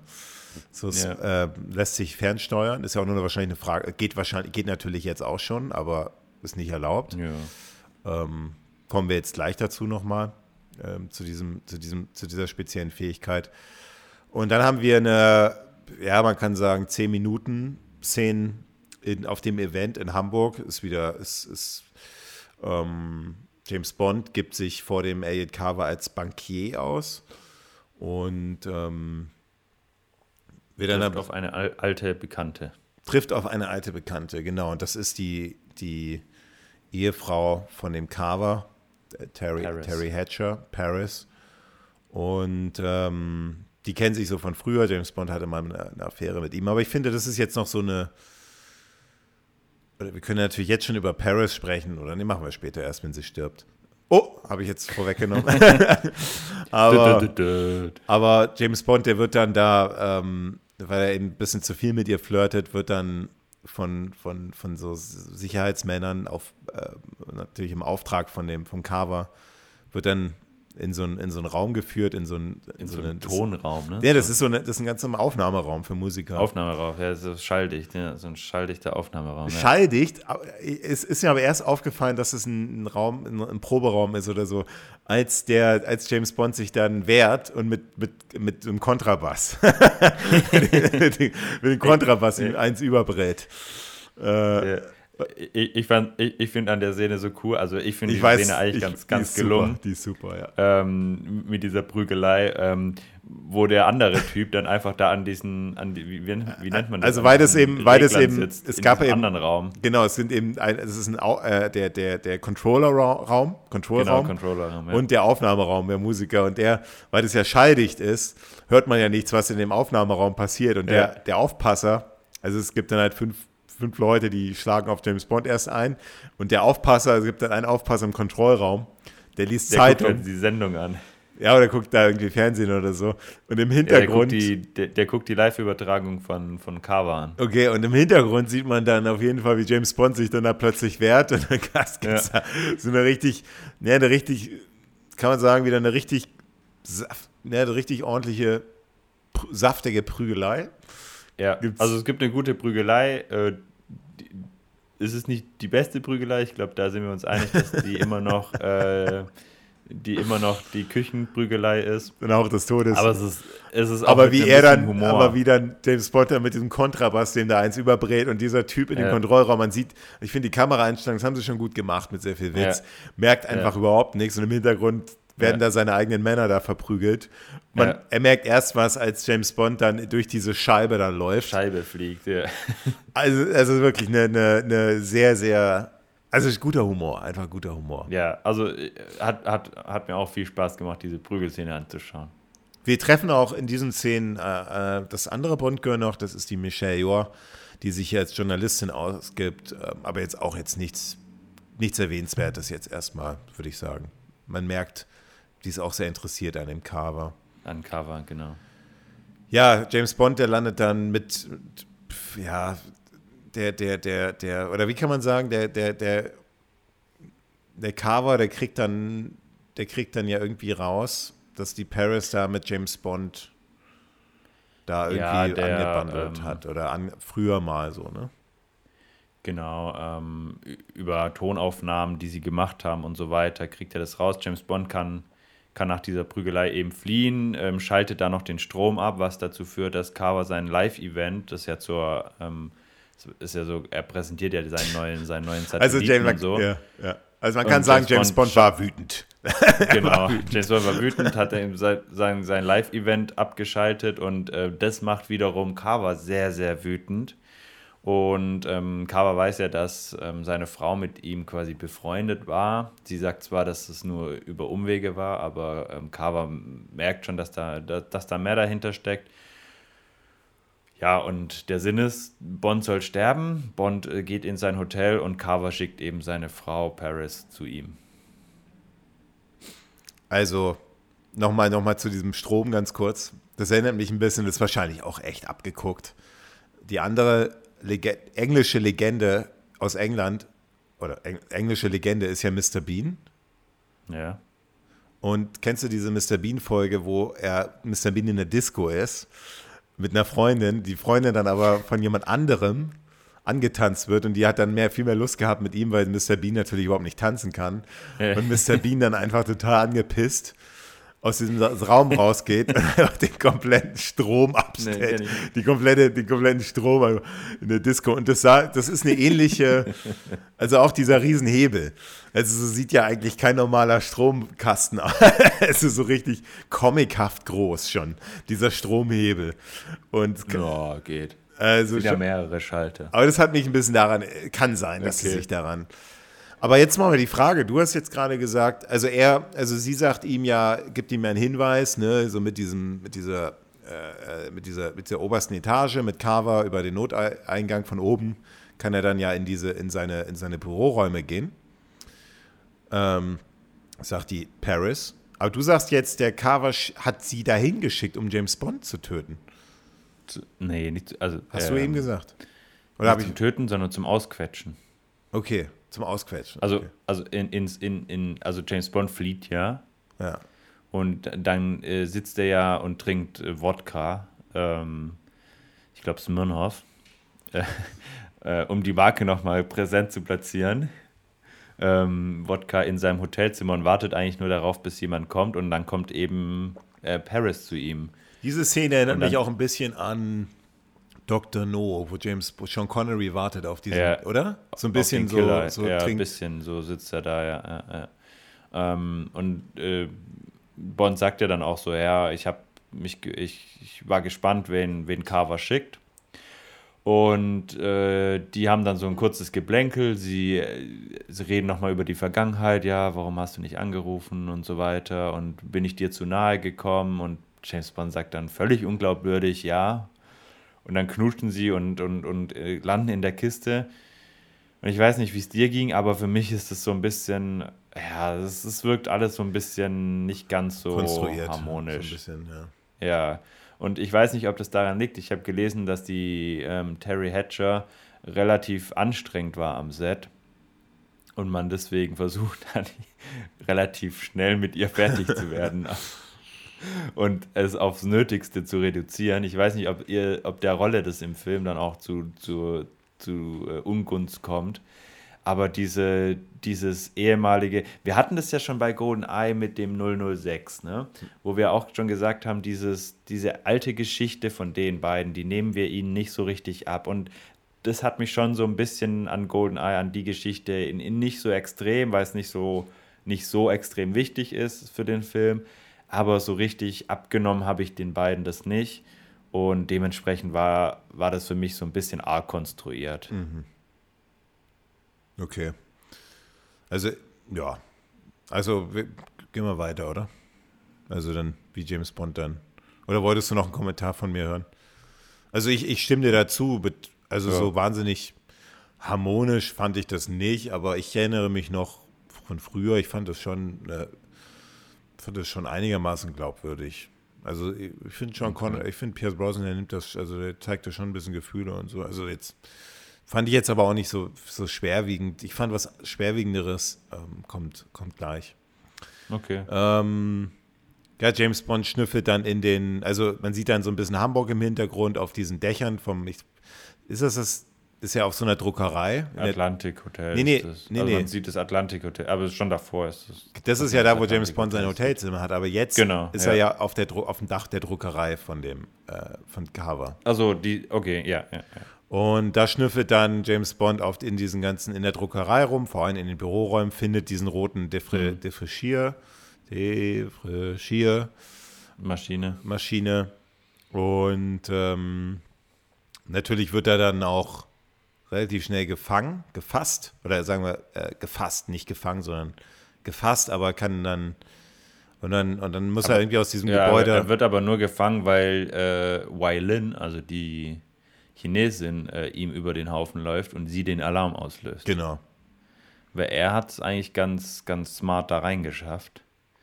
Und ähm, sie eben nicht. Nicht ganz so smart.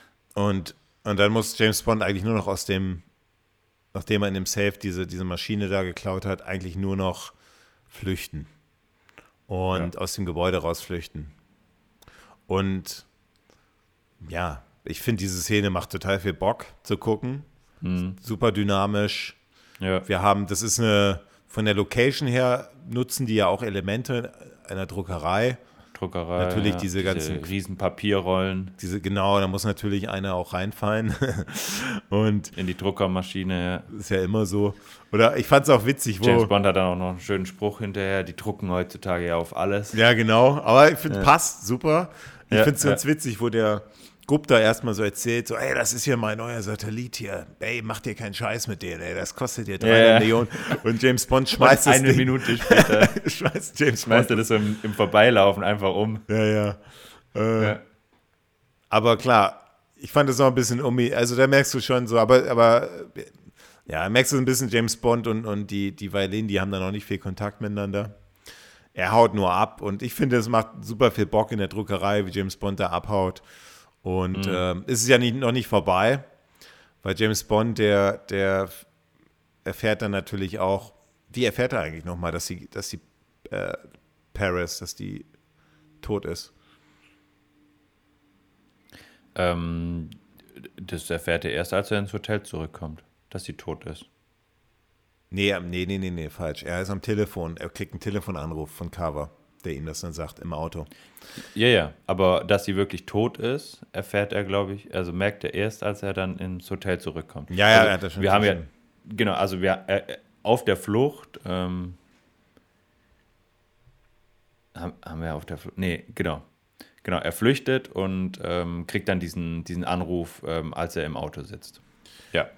Wir haben da noch tolle äh, Hamburg-Aufnahmen. Ich finde, so der Drehort Hamburg, also man merkt schon, dass äh, Deutschland einfach nicht, vielleicht ist das nicht so ein idealer Bond-Drehort, einfach weil das ist Schweiz, Österreich, äh, Ägypten und so weiter ist natürlich ein bisschen aufregender. Hamburg als Drehort finde ich eigentlich eher langweilig. Ja, aber es wird ja jetzt auch nicht viel gezeigt. Naja, schon. Du hast im Hintergrund dann, äh, also du hast das Atlantikhotel ziemlich oft, du hast aber ziemlich viele Dächer. Du, Ja. du, du hast, ja, ich, ja, aber warum wird nicht viel gezeigt? Also ist ja auch so ein bisschen die, sonst wird ja immer sehr viel gezeigt, auch von Drehort. Aber ich finde es sehr wenig exotisch und passt sich trotzdem in diese Story an, aber, aber wir haben ja später noch Vietnam und so. Also ist so ein bisschen, aber ist mir so aufgefallen, so, ich habe mich dann gefragt, wieso eigentlich James Bond so wenige deutsche Drehorte hätte. Hat, aber es macht schon Sinn, einfach, weil es einfach nicht so, nicht exotisch genug ist, ja. So, dann haben wir ja noch Szenen, jetzt kommen wir ja zu einer, zu einer, finde ich, auch einer, also jetzt ist ja echt nahtlos, geht es ja über von der, von der Flucht Ja. aus der Druckerei in sein Hotelzimmer Hotel. Atlantik, wo dann dieser deutsche ähm, Auftragskiller, Dr. Kaufmann. Deutscher könnte der gar nicht sein. Also, Ja. also richtig schön deutsch. Das, der, hat- die haben ja dann auch die Verbindung hergestellt mit Stamper und Kaufmann. Genau. Wobei ich mich frage, Wie so ein, wie so ein So, also wie so ein, wie so ein Ziehsohn, genau. Also aber wieso die geben die, wohl. wieso geben die Stamper so einen englischen Namen, wenn er so einen deutschen spielt? Das habe ich nicht verstanden. Keine Ahnung. Eigentlich verstanden. Aber ich fand es dann nochmal ganz. Dr. Kaufmann äh, hat dafür einen relativ deutschen Namen bekommen. Ja, genau, aber ich verstehe mit Stamper nicht. Aber auf jeden Fall ist diese Paris jetzt tot. Jetzt wollte ich nochmal ganz kurz über, über, über dieses Bond-Girl mit dir sprechen. Ich finde, ich finde, dass Carver mal eben sie so umbringen lässt, einfach mal so seine Frau umbringen lässt. Ich finde den Grund nicht triftig genug, dass man mal eben so seine Frau einfach mal umbringt. Und das fand ich Ja, super ungl unglaubwürdig. Ja, wobei, also wenn ich das einem Bösewicht abnehme, dann schon eher so ein bisschen Carver, weil er ja seine Brutalität gezeigt hat und ich glaube, dieses, dieses Live-Event, ja, der Welt seine Macht zu demonstrieren, Wichtiger. sein, sein neues, sein neuestes Ding zu präsentieren und dass, dass James Bond das quasi ähm, ähm, äh, zerstört hat. Ich glaube, das macht ihn sowas von wütend. Ja? Und er setzt ja sie erstmal auf ihn an. Ja? Und sie verrät Bond ja dann quasi, wie er ungefähr hier in dieses Büro kommt. Und äh, safe wird ähm, Carver das rausgekriegt haben und sagt dann, ja, wir, ich glaube, wir brauchen einen Termin bei, bei, äh, bei unserem Doktor für sie. Weil er ja dann auch durch diese Audioaufnahmen und so weiß, was wirklich zwischen den beiden mal ging. Mit der, also sie erfährt dann, dass sie zu ihm gesagt hat, ähm, schläfst du immer noch mit einer Pistole unterm Kopfkissen und so weiter. Das heißt, er weiß, okay, die hatten mal was miteinander, vielleicht sogar während ähm, wir zusammen waren, das weiß er wahrscheinlich nicht so genau.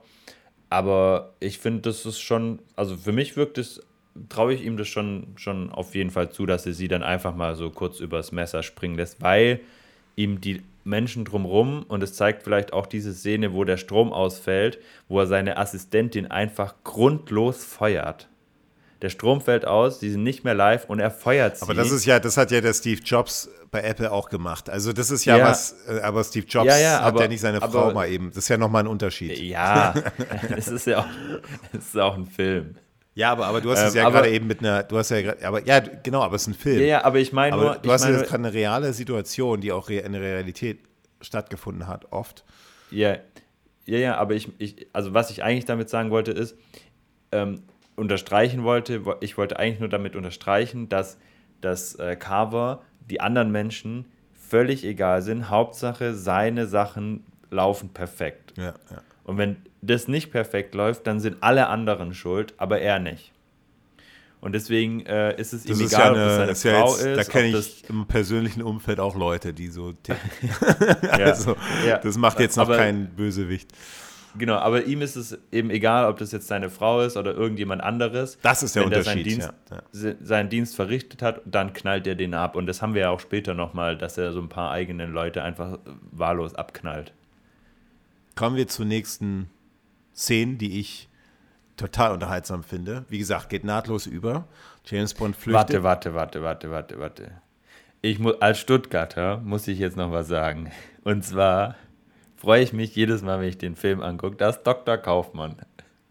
Ach so, Sag- ah, ja klar. Also erstmal finde ich den Dr. Kaufmann sensationell. Ähm, wie er die Geschichten erzählt und ähm, wie er alles, also wie er die Leute umlegt und so weiter. Und ähm, Bond merkt dann an, ja, wenn sie mich von da drüben erschießen, sieht es nicht wie Selbstmord aus. Und dann sagt Dr. Kaufmann, wenn ich sie von Stuttgart aus erschießen Stimmt, würde, ja. würde das Ja. aussehen wie Selbstmord. Und äh, als Stuttgarter geht einem natürlich das Herz auf, wenn James Bond nicht in Stuttgart ist. Wenigstens hat er mal in einem James Bond Wurde er erwähnt. Hat die Erwähnung Stadt erwähnt. äh, äh, immer wieder eine Freude, das zu hören. Ja, stimmt, das stimmt, habe ich vergessen. Ja, ist, eine, ist, eine, ist mir auch aufgefallen. Cool. Also das ist generell eine, eine witzige Szene, ähm, wo auch, Ja. wo auch, oder nicht witzig, aber wo, wo, wo James Bond dann eben das Ruder rumreißt und Kaufmann dann sagt, ich bin nur ein, ich bin doch nur ein Profi und also, ich auch. Ja. Ich auch, Pam, ja. Aber die Szene sehr gelungen, Dr. Kaufmann. Aber äh, wir haben noch toll, was toll ich, geschrieben. Ja, ich, ich dachte auch als Stuttgart, du sagst jetzt nicht, dass Stuttgart Erwähnung findet, sondern auch dieses typisch Deutsche haben sie ja noch versucht, in diese Person rein zu projizieren, wo, wo Kaufmann einen Anruf bekommt von diesen, diesen ganzen Handlangern, ja. die an, dieses, an diesen Wagen von James Bond sich da ran, ran wollen ja. und da immer Stromschläge bekommen, wenn sie das anfassen. Ja. Und dann Kaufmann sagt, ah, das ist, das ist mir, das jetzt, ist mir jetzt überaus peinlich. peinlich. Aber ja, das finde ich auch echt gut. Ähm, muss, oder, und, und wo, wo, er dann auch noch so sagt, rufen Sie doch einen ADAC an dann, ne? Den, ja. den Jungs. Und das finde ich, dachte ich sehr, ist ja sehr deutsch, so ADAC ja. anrufen und so. Und deswegen hat er, das fand ich sehr, sehr unterhaltsam. Also diese, ja. aber ich finde, jetzt wird's, also ich finde, jetzt geht es ja sehr, so unterhaltsam weiter, wie ähm, James Bond wird dann natürlich, geht dann zu seinem Auto und sieht dann diese ganzen Idioten um dieses Auto herumstehen, die immer noch herauszufinden versuchen, wie kommen wir da rein in die, zu dieser, da ist ja die Differenziermaschine drin, kommen sie mit so, mit so einem Vorschlaghammer, äh, passiert aber auch nichts. Ne? Die, die, die, die, die Fenster sind schon, hat mich ein bisschen erinnert an diese eine Tesla-Vorstellung, wo der. Ey, ich, genau das gleiche wollte ich gerade auch sagen. Ich wollte nur noch, dass du deinen Satz beendest. Und dann hätte ich gesagt, hey, es hat mich an Tesla-Vorstellung, äh, an diesen Cybertruck erinnert, ja, genau. wo, Elon genau. Musk diesen Stein drauf will und es einfach kaputt geht. Ja, ja, aber auch mit dem Hammer, ne? Oder hauen die da nicht, die hauen, glaube ich, davor auch mit so einem Vorschlaghammer da drauf. Ja, irgendwie so. Das ist ja der Grund, wieso das kaputt gegangen ist mit dem Stein, wegen dem Vorschlaghammer. Das hat man herausgefunden dann. Ähm, aber jetzt haben wir eigentlich eine, eine, was ganz Neues. So, jetzt haben wir James Bond, wie er echt das Auto, also es ist eigentlich so das Auto mehr der Hauptdarsteller in den nächsten Szenen, ne? Ja. Weil James Bond, der lenkt dann das Auto von seinem Handy aus. Ähm, und das ist schon einfach durch dieses, aus dieser Tiefgarage raus. Das ist eine, macht einfach richtig Bock, das sich äh, mhm. reinzuziehen, oder? Ja, also auch echt cool gemacht, also sehr spektakulär mit den verschiedenen verschiedensten Wendungen, äh, verschiedene Gadgets, die dann immer Aber wie wieder viele? zum Tragen kommen. Wie viele? Ja, also äh, erst diese, also äh, kommen diese diese Spikes quasi, die, die, die die Reifen aufschlitzen, dann diese Raketen und was ich auch gut fand, ist, dass nicht alles perfekt läuft in dieser Szene. Dass, dass das Auto viel Schaden nimmt und dass er eigentlich schon am Ziel ist und nur noch diese, dieses Tor wegsprengen muss und er zwei Raketen losfeuert und das Tor einfach unbeschadet da bleibt und er dann wieder quasi zurückfahren muss, selber durch diese Spikes. Dann relativ unrealistisch, aber eigentlich ganz cool, dass er quasi seine, seine Reifen wieder aufpumpen kann.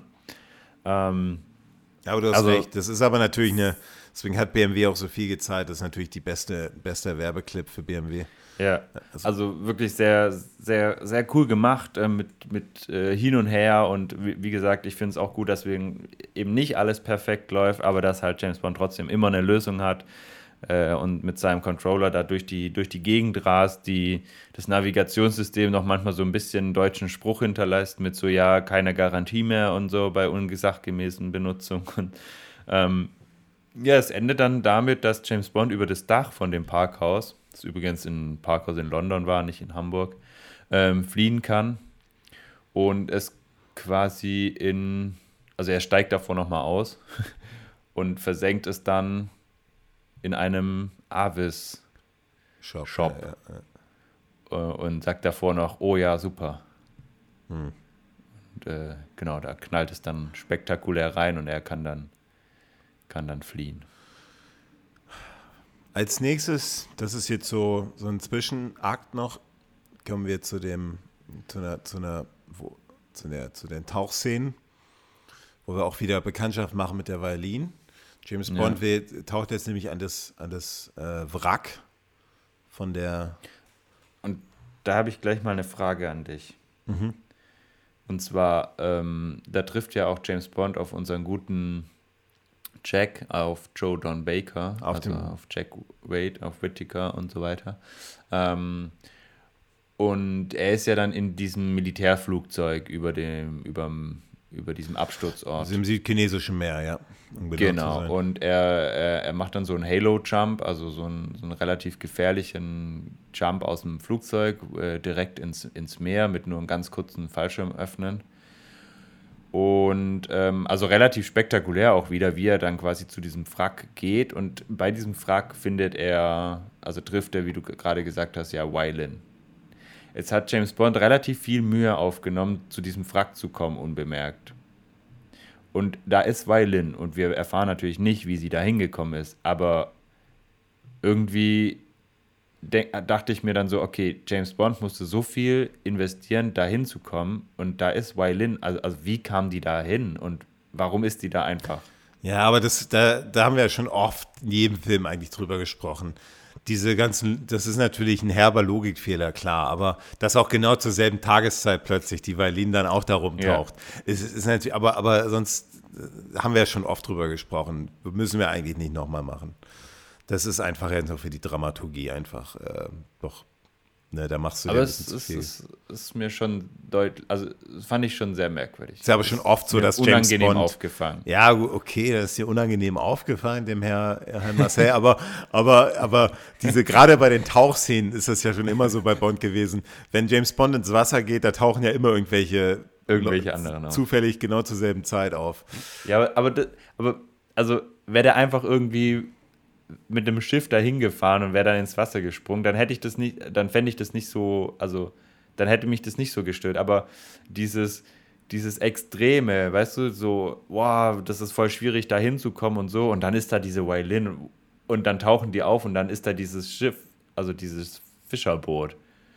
Und du denkst dir so, hä, irgendwie, warum, warum muss der, der so einen krassen Halo-Jump machen? Der natürlich für die Kamera mega geil ist, ne? wie er da runterspringt und kurz vorm Aufkommen seinen Fallschirm zieht und dann eintaucht. Mega gut und es gefällt mir auch, aber es, die, das, das dann da unten Violin ist und dieses, dieses Schifferboot, klar, das ist ein chinesisches Schifferboot, das darf da sein, aber ähm, das nimmt dieser, dieser Szene davor so ein bisschen die, die Exklusivität, finde ich.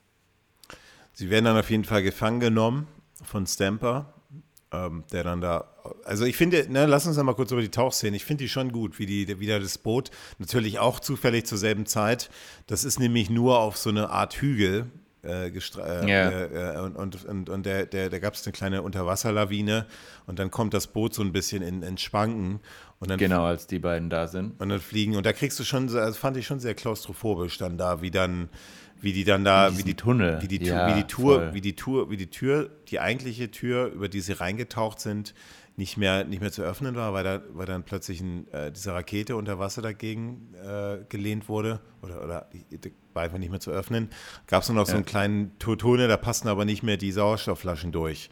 Ja. Und da fand ich schon, das fand ich auch echt. Boah, was würdest du da jetzt machen so, ne? Du hast Ey, natürlich keine oh, Wahl, ja. ne? Und aber wer weiß, vielleicht ich würde ertrinken. Nicht, nicht, ja, ich auch, natürlich. Aber nicht jedes, nicht jeder schwarze Tunnel führt ja dann auch raus, ne? Aus so einem oh, ja. Militärschiff und so. Also so ja. eine fehlte nur noch dann noch mal so ein Hai, der dann da auftaucht. Ja. so um also ich fand, fand auch so krass, weil es wirklich, also man sah ja wirklich, wie eng dieser Tunnel da ist. Ne? Also du kon die konnten sich ja quasi eigentlich nicht bewegen, außer nach oben. Hm, hm. Es gab, gab einfach nur noch diese eine Richtung. Wenn es funktioniert, funktioniert. Wenn nicht, funktioniert es eben nicht. Das fand ich auch äh, ein bisschen, bisschen ähm, erschreckend. Hm. Ja, nicht erschreckend, aber. Ähm, das hat einem schon ja, so ein bisschen, bisschen das Blut in den Adern äh, einfrieren lassen. Ja, Und das für einen genau. Film, der aus 97 ist, schon echt eine Leistung, ja. Ja. Aber es ist wahrscheinlich und auch wieder so diese Soundtrack und so, der einfach da immer echt on point ist. Ja, der on point, immer ja. gut, immer super, gut. Super toll. Und die, die Aufnahmen übrigens, äh, finde ich ganz witzig, die Unterwasseraufnahmen wurden ähm, sehr viel. Also Jetzt kommt er wieder mit so Ex Ex Experten. Experten. hat, er, ja. hat er nachgelesen. Habe ich nachgelesen. Ja, ja. Ich habe recherchiert. Ja, ja, ja deswegen ähm, sind wir ja da, sonst kann ja jeder äh, diesen Podcast genau, hier machen. Sonst könnte ja jeder, jeder einen Podcast machen. Ähm, ähm, Hast vergessen jetzt. Dann, dann bringe ich mal jetzt also, einen Fun Fact. Nee, Anthony, nee, Anthony Hopkins sollte eigentlich El Kara spielen. Ich, Egal. Ja. ich wollte eigentlich nur sagen, dass, dass äh, die Unterwasserszenen in, in Becken gedreht worden sind, die äh, noch von einem vorherigen Dreh in den Studios standen Jetzt rate mal von was Dreh. 97. Weiß ich nicht, was denn? Titanic. Titan, äh, stimmt, klar. Ach, scheiße. Ja. Oh, ja, klar, klar. Ah, ja, okay, okay.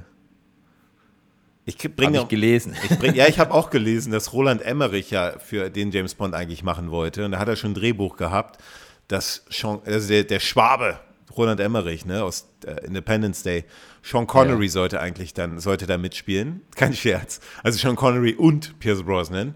Und Sean Connery sollte quasi den Ausbilder von Pierce Brosnan spielen. Das war so Was? sein, ja, ja. Okay. Ja, deswegen ist ja der, deswegen ist er da wahrscheinlich auch nicht in Betracht gezogen. Egal. Gehen wir weiter. ähm, James, Bond, James Bond wird festgenommen, landet dann vor, ähm, müssen wir jetzt ein bisschen überspringen, können wir das. Ähm, obwohl eigentlich in diesem Film, also muss ich mal ganz ehrlich sein, also es muss, also da können wir echt jede Szene besprechen, weil ich finde, jede Szene eigentlich sehr gelungen ist. Vor allem jetzt allein diese Szene in diesem Hochhaus von Carver, wo, wo James Bond jetzt das erste Mal auch, auch äh, äh, als 007 vor Carver tritt mit Violin und dann äh, bedroht werden durch Stamper mit diesen Folterwerkzeugen, ne? Wo die dann sagen, das ist, weißt du, was ich meine? Die Szene? Ja. Wo, der, wo, ja. wo geht ja dann weiter, wo dann der Car wo dann Stamper sagt, ja, das ist eine Foltermethode, äh, die habe ich von, von Carver gelernt. Kaufmann. Er war wie ein Fa äh, von Kaufmann. Kaufmann. gelernt. Er war wie ein Vater mhm. für mich. Es geht darum, ja. die Aktivzentren im Körper äh, irgendwie zu beschädigen, aber, aber nicht zu sehr beschädigen, dass man so, genau. so lang wie möglich am Leben bleibt oder das Opfer. Und Kaufmanns Rekord war 52 Stunden. 52 Stunden. Und ich habe, und ich verspreche Ihnen, ich werde ihn knacken. Ja, genau. Aber diese. Also und du das, denkst dir so, okay. Und James Bond natürlich bleibt dann so ganz cool irgendwie. Aber kommen wir jetzt mal zu diesen.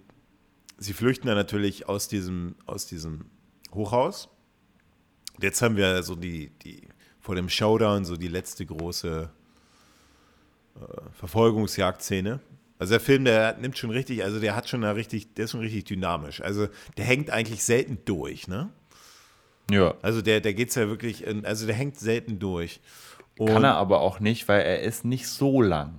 Er ist ein bisschen Zwei kurz. Stunden, zwei Minuten. Ja, nicht ganz zwei Stunden. 119 Minuten. Also also eine Stunde und 59 Minuten. Nee, das ist nicht inklusive Credits, weil inklusive Credits ist der. Nee, aber inklus inklusive äh, äh, Titelsequenz ähm, und. Ähm, aber jetzt, jetzt, ähm, jetzt, ja. jetzt tust du so, als ob das was Schlechtes wäre. Warum nee. muss denn James Bond-Film nee, immer so lang gesagt. sein? Habe ich nicht also, gesagt. Also, it's no time to die. Da, da ja, die Leute rechts, ja links eingeschlafen. Aber gut. Ist das andere Extrem. Aber also ich finde, man merkt schon, dass zum Beispiel, das klingt nicht viel, aber äh, die letzten Filme waren alle 130 Minuten, 133 ja, Minuten, ähm, 131 Minuten. Und dann merkt man das schon so ein bisschen, und das wirkt so, ja, wegen 10 Minuten.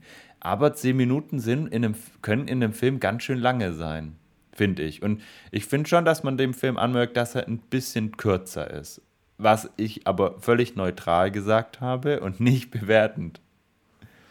Ich finde es nicht schlecht, wenn der Film 119 Minuten genial ist, finde ich das besser als 133 Scheißminuten. Ja, oder, oder so Durchhänger. Also wir hatten ja bei, genau, bei Golden ja. Eye, finde ich, hatten wir so ein paar Durchhänger. Und, und ich finde in diesem Film eigentlich gar nicht. Also da geht's, da sind die Dialoge relativ kurz gehalten. Also eigentlich auch so James Bond, wie er jetzt in der Szene in dem Hochhaus da gegenüber von Carver Gut, dann sprechen sie nochmal kurz über seinen Plan, aber auch kurz und dann geht es gleich zu den Folterinstrumenten und dann kann James Bond abhauen. So. Ja. So alles so in ja. drei, zweieinhalb Minuten, ja. Und oh. das finde ich eigentlich, ey, ich sag's dir, also nochmal, ich finde Pierce Brosnan als James Bond, ich finde den deswegen wahrscheinlich auch so gut, weil der so wenig Persönlichkeit hat. Also der hat ja so, also so, verstehst du, so wenig Schwächen. Und so, ja. weißt du, dann, dann steht er da vor diesen Folterinstrumenten, wo, jedem, wo jeder, jeder richtig Angst kriegt und er lacht da nur so ein bisschen, so lässt er noch ja. einen blöden Spruch ab. Und ich finde das so toll an ihm. Ich, ich bin total als Pierce Brosnan-Fan, gerade bei ich dem Film. Ich mag den auch total gern. Der sieht zwar immer sieht einfach immer so, so comichaft gut aus bei jeder Action-Szene. Auch jetzt wieder mit der Verfolgungsjagd auf dem Motorbike. Aber er sieht halt immer aber, sau cool aus. Ja.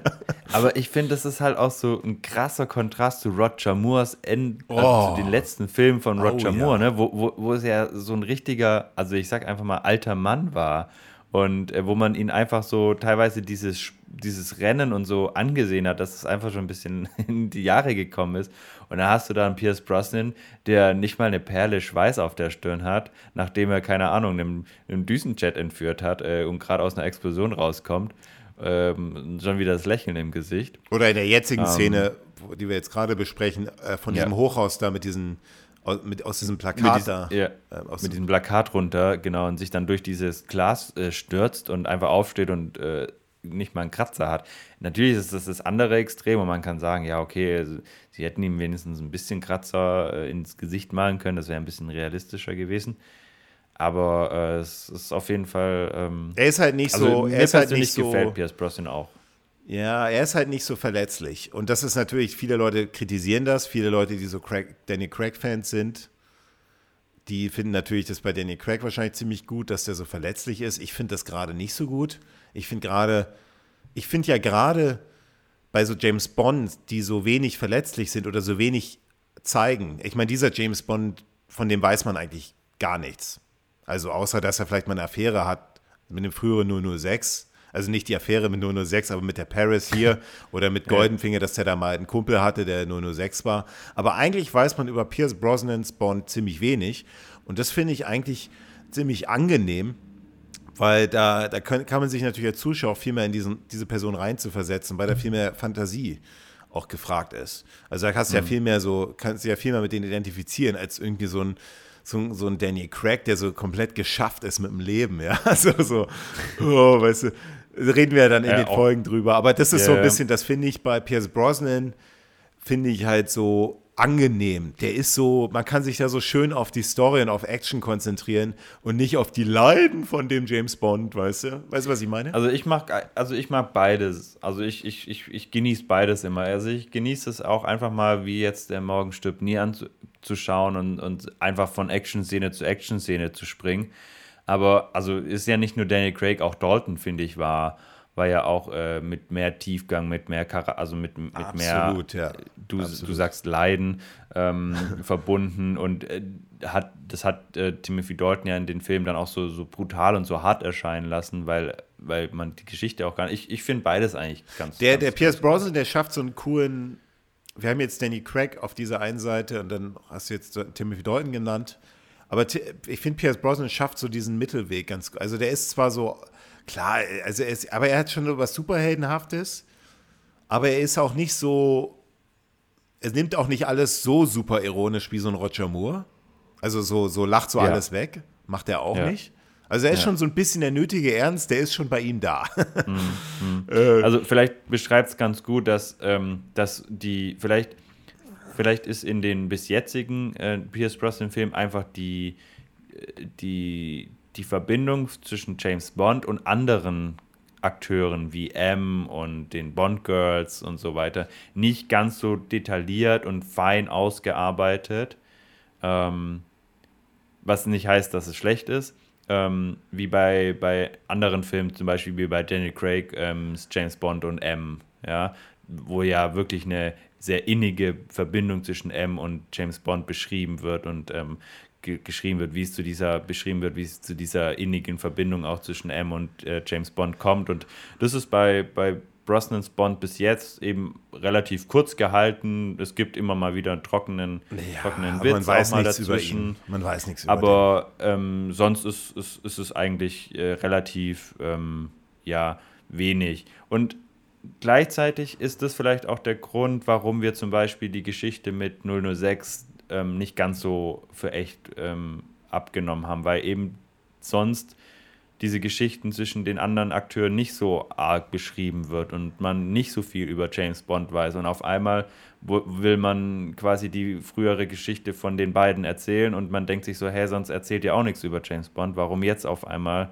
so aus der Vergangenheit was, was hochholen, das wirkt nicht so richtig glaubhaft. Und das haben wir jetzt in diesem Film, hat zumindest für mich, auch diese, diese Beziehung zwischen Paris und James Bond, ähm, finde ich, hat mich nicht so wirklich überzeugt. Und vielleicht ist das ja auch ein Grund, warum, warum diese Beziehungen von früher ähm, bei Pierce Brosnan eben so ein bisschen unglaubwürdig wirken, weil man sonst einfach nicht so wirklich viel über ihn erfährt.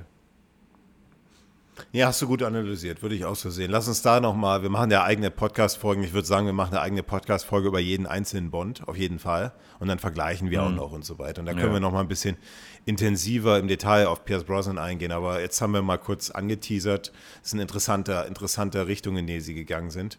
Jetzt haben wir auf jeden Fall, jetzt müssen wir ein bisschen, ähm, damit wir nicht allzu lang wieder werden, ähm, Jetzt haben wir diese, dieses, eine Motorradverfolgungsjagd, also Motorrad gegen Helikopter durch Straßen Vietnams. Mhm. Vietnam als, als Drehort finde ich eigentlich spannend. Finde ich mal, ist, ja. war bisher noch nicht dabei. Wir hatten Thailand mit der goldene, der goldene Colt und ähm, sieht man übrigens auch, man sieht die James Bond Islands im Hintergrund. Ja. Auf der, hast du gesehen? Da bei der ja. Mann mit dem goldenen Colt, die Scaramanga Islands. Ja. Die sieht man. Also das haben sie dann in Thailand gedreht, aber, aber ähm, der Rest dann da spielt dann schon in Saigon. Und ähm, ja, ich finde diese Verfolgungsjagd, die ist natürlich total over the top. So wie dann James Bond mit der Violin so zusammengekettet, also die haben immer noch, die sind immer noch, haben immer noch die Handschellen zusammen und mhm. die müssen dann abhauen. Ist eigentlich eine coole Idee, sowas zu machen. Gab es ja schon öfters in anderen Filmen, so, so äh, abhauen, wenn man zusammengekettet ist. So gerade so Gefängnisfilme machen, haben das oft gemacht. Ich finde, da hätten sie ein bisschen mehr machen können draus. Gerade weil das eigentlich eine, eine die, die, also ich finde die Szenen sehr unterhaltsam, total over the top. Ja. War auch total unnötig manchmal, wie James Bond dann, obwohl er schon aus dem Sichtfeld des Helikopters war, nochmal über den Helikopter nochmal rüber jumpt. ähm, super unnötig, ja. aber sah geil aus. Also sieht halt cool aus. Ja, ja, aber ähm, ich finde, man hätte ein bisschen mehr Witz reinbringen können, vielleicht, dass sie tatsächlich angekettet waren. Ähm, haben sie gemacht, indem weil Linda da auf seinen, auf seinen Schoß klettert und dann immer auch lenken will und so weiter. Kann man noch ein bisschen mehr betonen, ist jetzt eine Kleinigkeit, gerade so. Also du hättest dir mehr Witz gewünscht? Nee, ich, ich habe dir ja gerade erklärt, dieses Element, ja. zwei Personen aneinander zu ketten, die dann ja. abhauen müssen. Das haben wir ja aus Gefängnisfilmen ja. oft gesehen. Und gerade dann auf dem, auf dem Motorrad zusammen abhauen zu lassen, die dann zusammenkettet sind, ich finde, das hat der Film ja schon angerissen, dann immer mal hier so, wo James Bond dann da irgendwie jetzt, sie will auch lenken und so weiter, oder dann, wo sie dann da immer so eng angeschmiegt äh, ist. Aber es, vielleicht hätte man da noch mehr machen können draus, weiß ich nicht. Ich fand da ein bisschen, okay. hab da andere Sachen, andere solche Situationen gesehen, da hat man ein bisschen mehr. Aber es ist jetzt kein, keine große Kritik, was Kleines. Ne? Okay. Ne? Ja. Also ich fand es eigentlich auch ganz unterhaltsam. Ähm, wie sie da quasi ähm, von dem Helikopter fliegen. Ich fand die Helikopterelemente einfach ganz spannend, wie der quasi mit diesen Rotorblättern quasi die, die Straße aufsäbelt, sozusagen von hinten quasi immer näher kommt und quasi sie mit den, mit den Rotorblättern dann quasi metzeln will. James Bond dann da unter dem, ja, ja. Genau, und ähm, James Bond dann sich da so quasi dann irgendwann so, so äh, auf dem Boden quasi mit dem Motorrad so drunter schleudert und äh, genau die Lücke erwischt, wo kein roter Blatt. Ein bisschen übertrieben, ein bisschen unrealistisch. Ganz leicht übertrieben, würde ich sagen. Ja, aber, ähm, aber was, das ist das, was ich meine. Das hat halt was von so ja. Arnold Schwarzenegger Superhelden. Ja geht in die Richtung. Aber, aber das passt, aber es ist irgendwie so ein bisschen passend zu also Pierce Brosnans James Bond. Ja, ne? ja, so ja, hier auch mit den Maschinenpistolen und so, gib ihm. Ähm, ja, und dann der, der, Sprung über den Helikopter, der wurde übrigens wirklich gedreht. Äh, allerdings wurden da dem Helikopter davor die, die Rotorblätter abgenommen und das äh, mhm. dann später am Computer äh, hingemacht. Aber der Stunt wurde tatsächlich wirklich gedreht. Ähm, ja, und dann gibt es noch so eine kleine lustige ähm, ähm, Sequenz unter dieser Dusche, wo die beiden sich so ein bisschen näher kommen und ähm also, also ich wollte noch mal ein, bevor wir zu der Szene kommen, ich wollte noch mal einmal erwähnen, das Einzige, was ich ein bisschen doof finde, das hat was von Roger Moore noch gehabt, diese Szene, wo die einbrechen durch die Dächer mit dem Motorrad und die dann in dieser einen Wohnung landen, wo dann dieses vietnamesische Pärchen da Sex hat denen aber eigentlich total scheißegal ist, dass da gerade so eine Harley Davidson, ja, so eine Harley Davidson ja, stimmt, stimmt, mit James stimmt, Bond und so einer Chinesin aus dem Dach eingebrochen kommen in die und dann plötzlich ja und die dann einfach weitermachen. Also das fand ich so ein bisschen, das hat so ein bisschen mehr was von dieser so so ne so Moonraker Verfolgungsjagd so äh, mit mit so mit so Tieraufnahmen. Das hatte ging ein bisschen so in diese Richtung. Ähm, ja. Ganz kleiner Kritikpunkt, ganz kleiner Kritikpunkt. Nur. Ja. Jetzt machen wir echt hier so so Rosinen picken.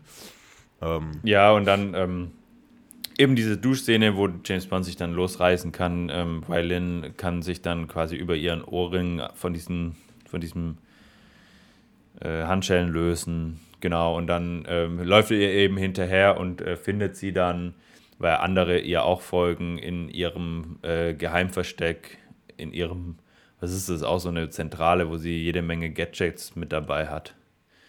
Ähm, und da müssen sie noch ein paar Leute, Leute, ähm, Leute überwinden, ähm, bevor sie quasi sich unterhalten können.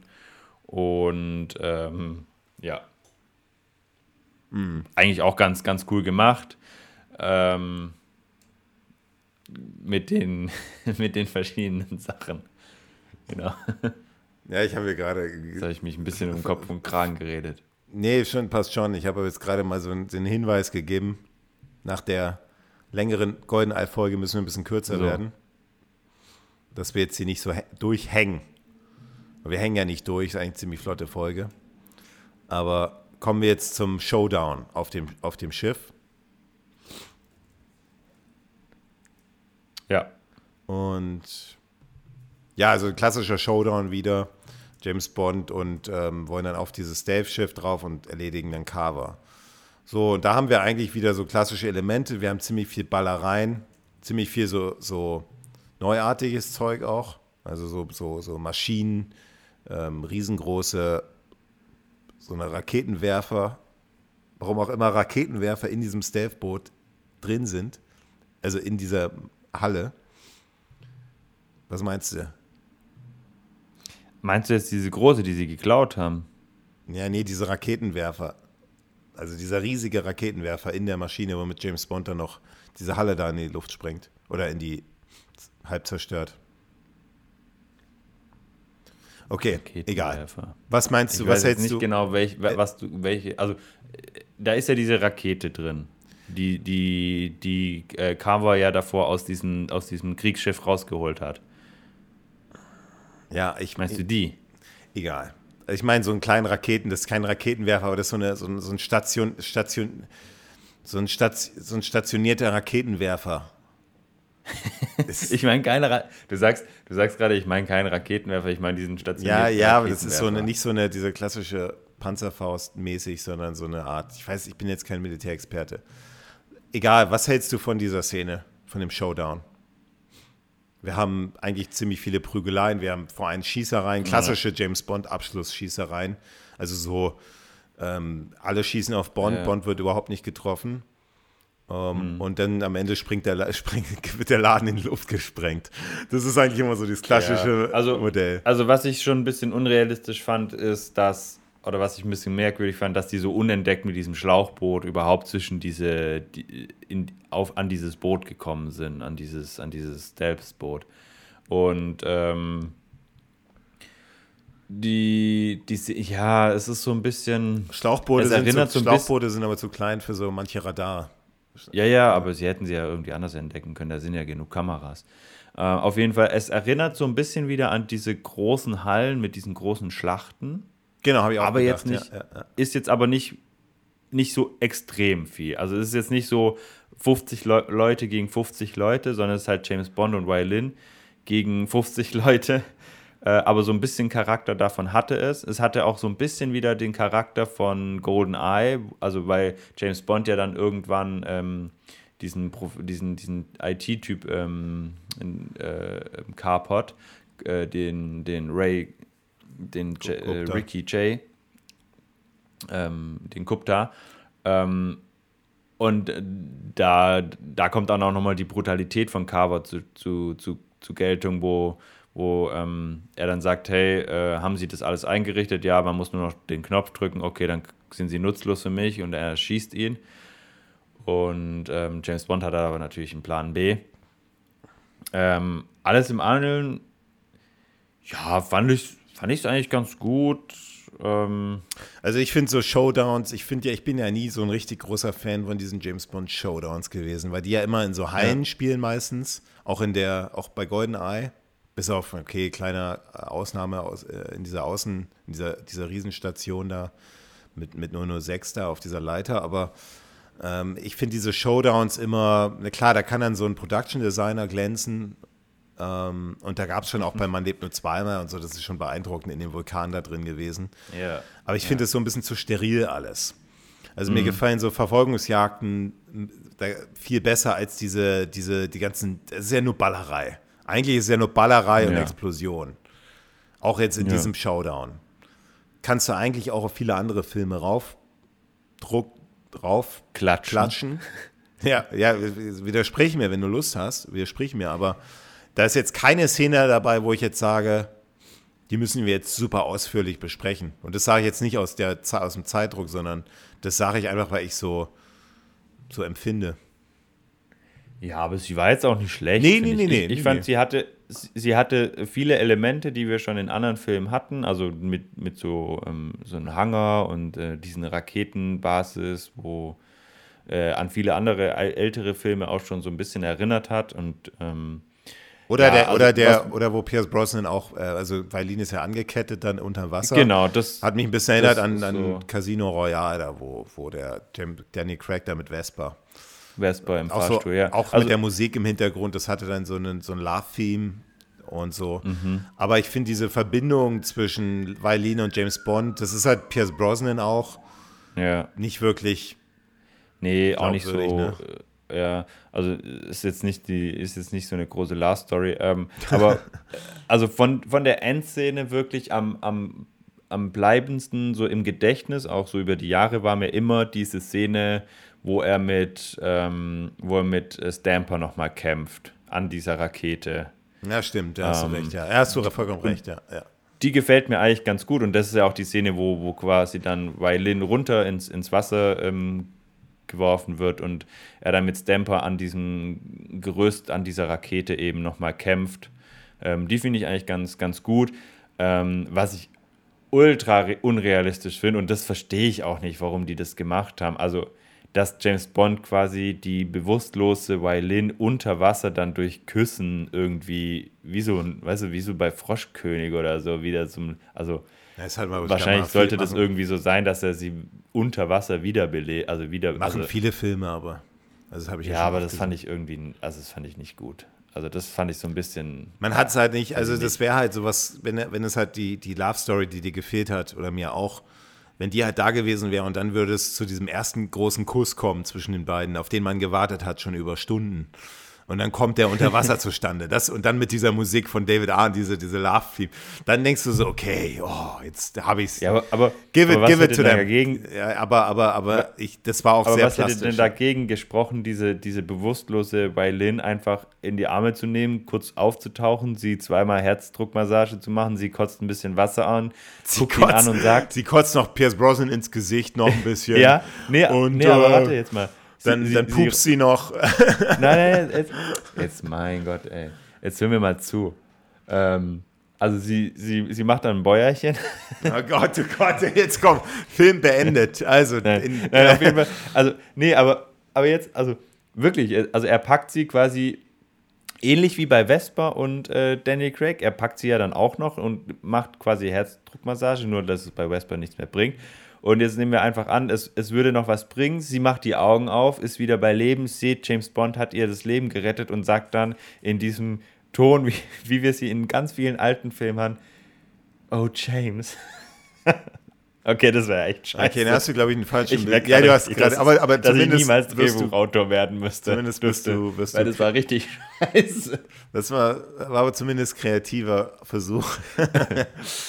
Und sowas wird ja auch immer von unserer werten äh, Podcast-Community auch immer wertgeschätzt.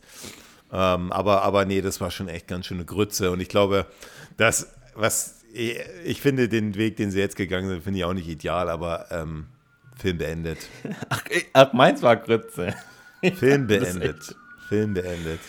Ja, in auf jeden Love. Fall schafft es James Bond. Ähm, Er schafft es. Okay, gut. er schafft es. Gut, jetzt sind ähm, alle unsere Zuschauer, äh, diesen, Zuhörer Welt, sind jetzt. diesen, diesen, diesen Krieg quasi zu beenden, indem er es schafft, äh, äh, diese Raketen eben nicht abzufeuern, beziehungsweise die, die, dieses, dieses Boot, das eigentlich unsichtbar ist, so zu beschädigen, dass die anderen, dass die anderen, die Chinesen und die Briten eben dieses Boot erkennen können und dann wissen, okay, sie bekriegen sich nicht gegenseitig, sondern da ist quasi eine, eine dritte Macht dabei.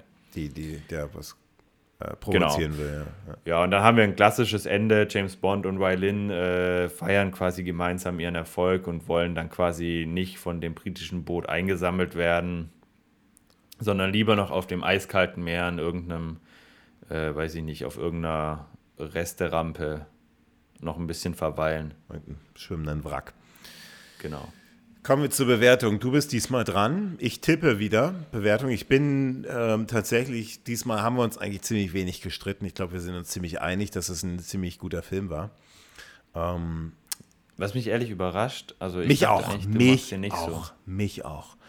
So, aber jetzt, man sieht die Filme jetzt vielleicht auch ein bisschen mit anderen Augen und auch so mit, ähm, also ich hätte zum Beispiel gedacht, Golden Eye habe ich deutlich immer als bessere Erinnerung als der Morgenstern. Mhm. Lass mich noch mal ganz kurz deine Bewertungen so durchgehen. Ja. So der beste von äh, Sean Connery war Goldfinger mit 9,5.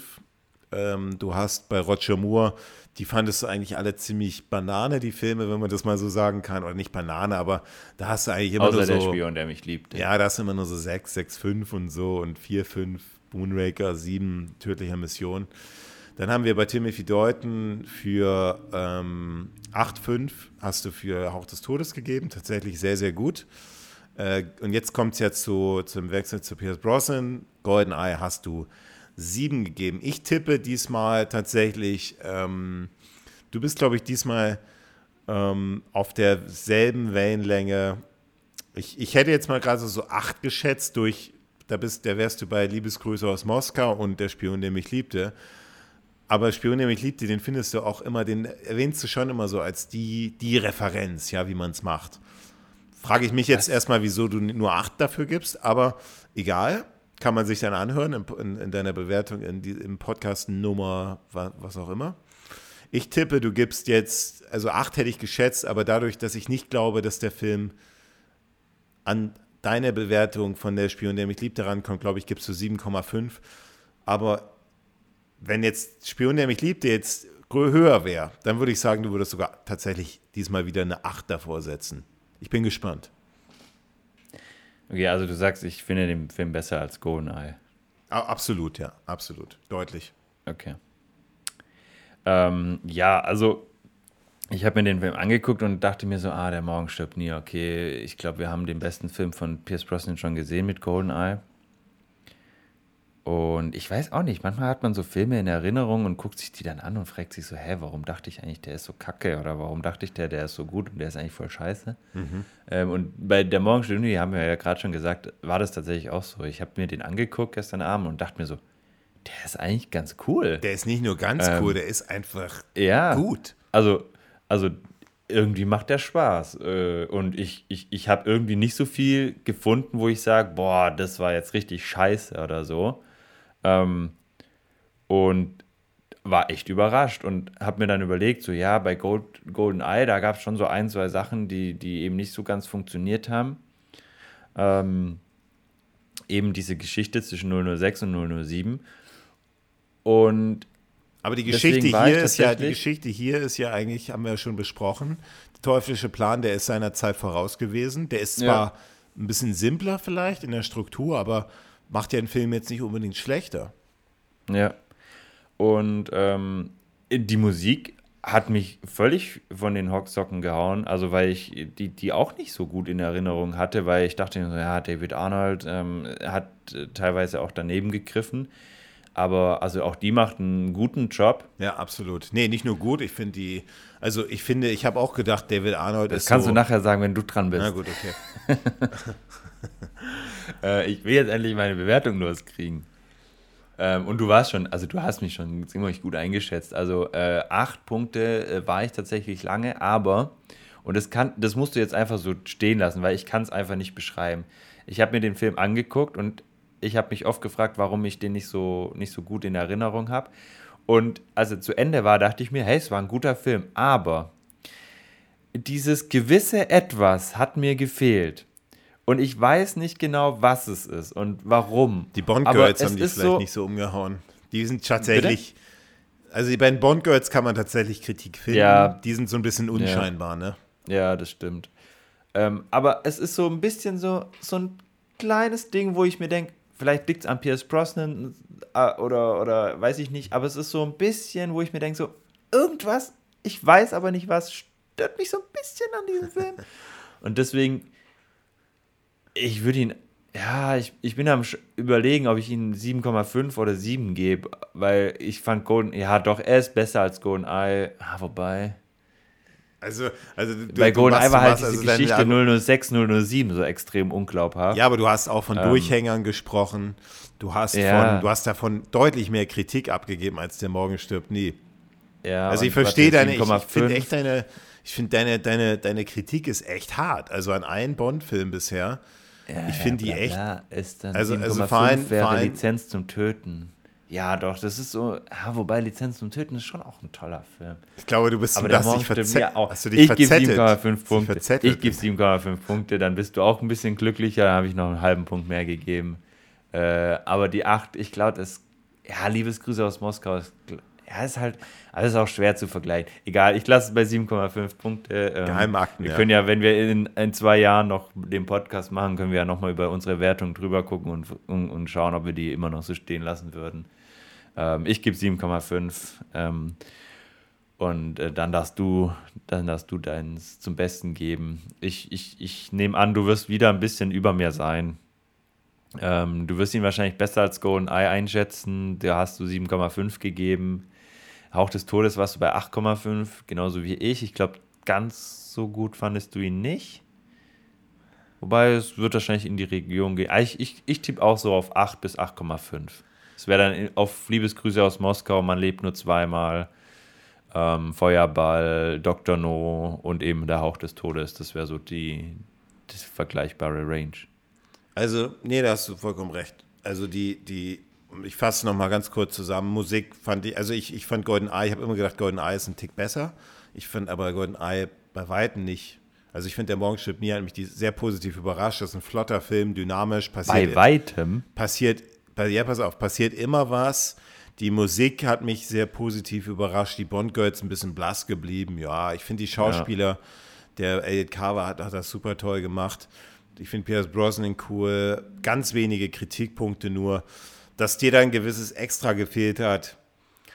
Pff, es kann sein, dass es, es ist natürlich jetzt, ne, ich verstehe schon. Ganz, das ist ganz, ganz arg persönlich. Vielleicht ich, fehlt dir da so ein bisschen selber die, nicht mal, die Nostalgie. Ich kann es ja selber nicht mal richtig beschreiben, was es ist. Also das kannst du da ruhig rauslassen. Vielleicht ist er dir ein bisschen zu perfekt alles. Vielleicht ist ja alles zu das perfekt. So ein bisschen der Pierce Brosnan. Bond Girls sind ein bisschen schwach. Ähm, Finde ich jetzt aber nicht so schlimm bei dem, bei dem, bei dem Action und ähm, die, die ganze Konstruktion, die, die Showdown auch nicht so sonderlich spannend, aber insgesamt schon echt ein sehr, sehr solides Drehbuch, solider Film. Ähm, also deswegen gebe ich acht Punkte, haben auch so am Feuerball auch und Dr. No. Ähm, 8,5 hätten ja auch des Todes und man lebt nur zweimal und Liebesgroß aus Moskau. Die hatten nochmal das gewisse Extra, von dem du wahrscheinlich gesprochen hast. Das sind so, das hatte der Film tatsächlich nicht. Also ich gebe acht Punkte. Acht Punkte. Acht Punkte. Ja. ja wieder leicht, ganz leicht über mir. Ja, also wieder einen halben so. Punkt, so wie bei Goldeneye. Ja. Ist ja ist überall so. Fast 1 bis 0,5 Punkte. Ja. Wir haben einmal bei Lizenz zum Töten haben wir uns, ähm, da, den fandest du deutlich besser als ich. Ähm, naja, ein Punkt. Also eine geheime ja, Bei dir ist es schon, bei dir ist es schon, wenn du mal 7,5 gibst, das ist schon richtig Oscar-verdächtig dann. Aber sonst bin ich immer so ein Tick weiterhin einen Tick besser. Immer so ein halber. Also unsere, unser, unser größter Abstand war tatsächlich bei Moonraker mit 1,5 Geheimakten. Da habe ich nur, da hast du 6, ich, da, da war ich gnadenlos mit 4,5. Hm. Ich glaube, vielleicht kommst du da nochmal, vielleicht unterbietest du das noch. Juti. Wie, wie sieht die Community das? Also der Film hat ein Budget von 110 Mille gehabt und fast 460 Millionen eingespielt. Das ist schon das kann man schon sagen, das ist schon so. Ja, an den Kassen war er gut, gut erfolgreich. Ja, ja, 4,5 Millionen Zuschauer in Deutschland. Inflationsbereinigt ist das dann tatsächlich nicht so stark. 16, 16 von 23. Tatsächlich nicht so stark. Der Film hatte seinerzeit so gemischte Kritiken. Ähm, Roger Ebert schreibt Fit für das 21. Jahrhundert. Sean Wehr, äh, Palm Beach Post, Okay, das ist jetzt sehr selektiv. Sean Ware, es ist offiziell, Pierce Brosnan ist James Bond. Ähm, allerdings gab es auch äh, negative Kritiken von der Daily Mail, zum Beispiel Golden Eye schien die Serie neu zu erfinden, aber dieser Film macht mehrere Schritte rückwärts.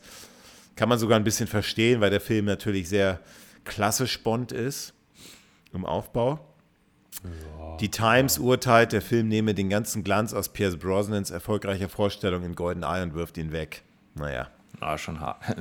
Spätere Bewertungen, ja, spätere Bewertungen ähm, sagen eher durchwachsener Beitrag. Die Plätze immer so in unseren bewährten Bond-Magazinen immer so 15 von 24, 3 von 5 Sternen. Rolling Stones, Rolling Stone Magazine 21 von 24. Also schon Krass. Ne? Also eher Schlecht. unteres Mittelfeld eigentlich, ne? Schon merkwürdig. Also so dieses Also so Platz 13 ist so das höchste der Gefühle mal gewesen und so. Also also also von so Umfragen auch unter Fans und so Zeug. Also MI6 HiQ. Ähm, ja, was schon was schon interessant. Also es ist schon Ja. ähm, Äh, ist, ist jetzt interessant. Äh, die, wir, wir geben die Frage einfach weiter an unsere Zuhörer, wie ihr den Film fandet. Ob ihr uns da auch so widersprecht, wie teilweise die Bewertungen im Internet ähm, oder die Platzierungen im Internet. Bei uns ist er eher im oberen Mittelfeld, würde ich jetzt mal so spontan sagen. Da haben wir, ähm, ja, also ich habe da eins, zwei, drei, vier, fünf, sechs Filme nur bis jetzt. Also bei mir ist er auf Platz sieben Ja, äh, aktuell.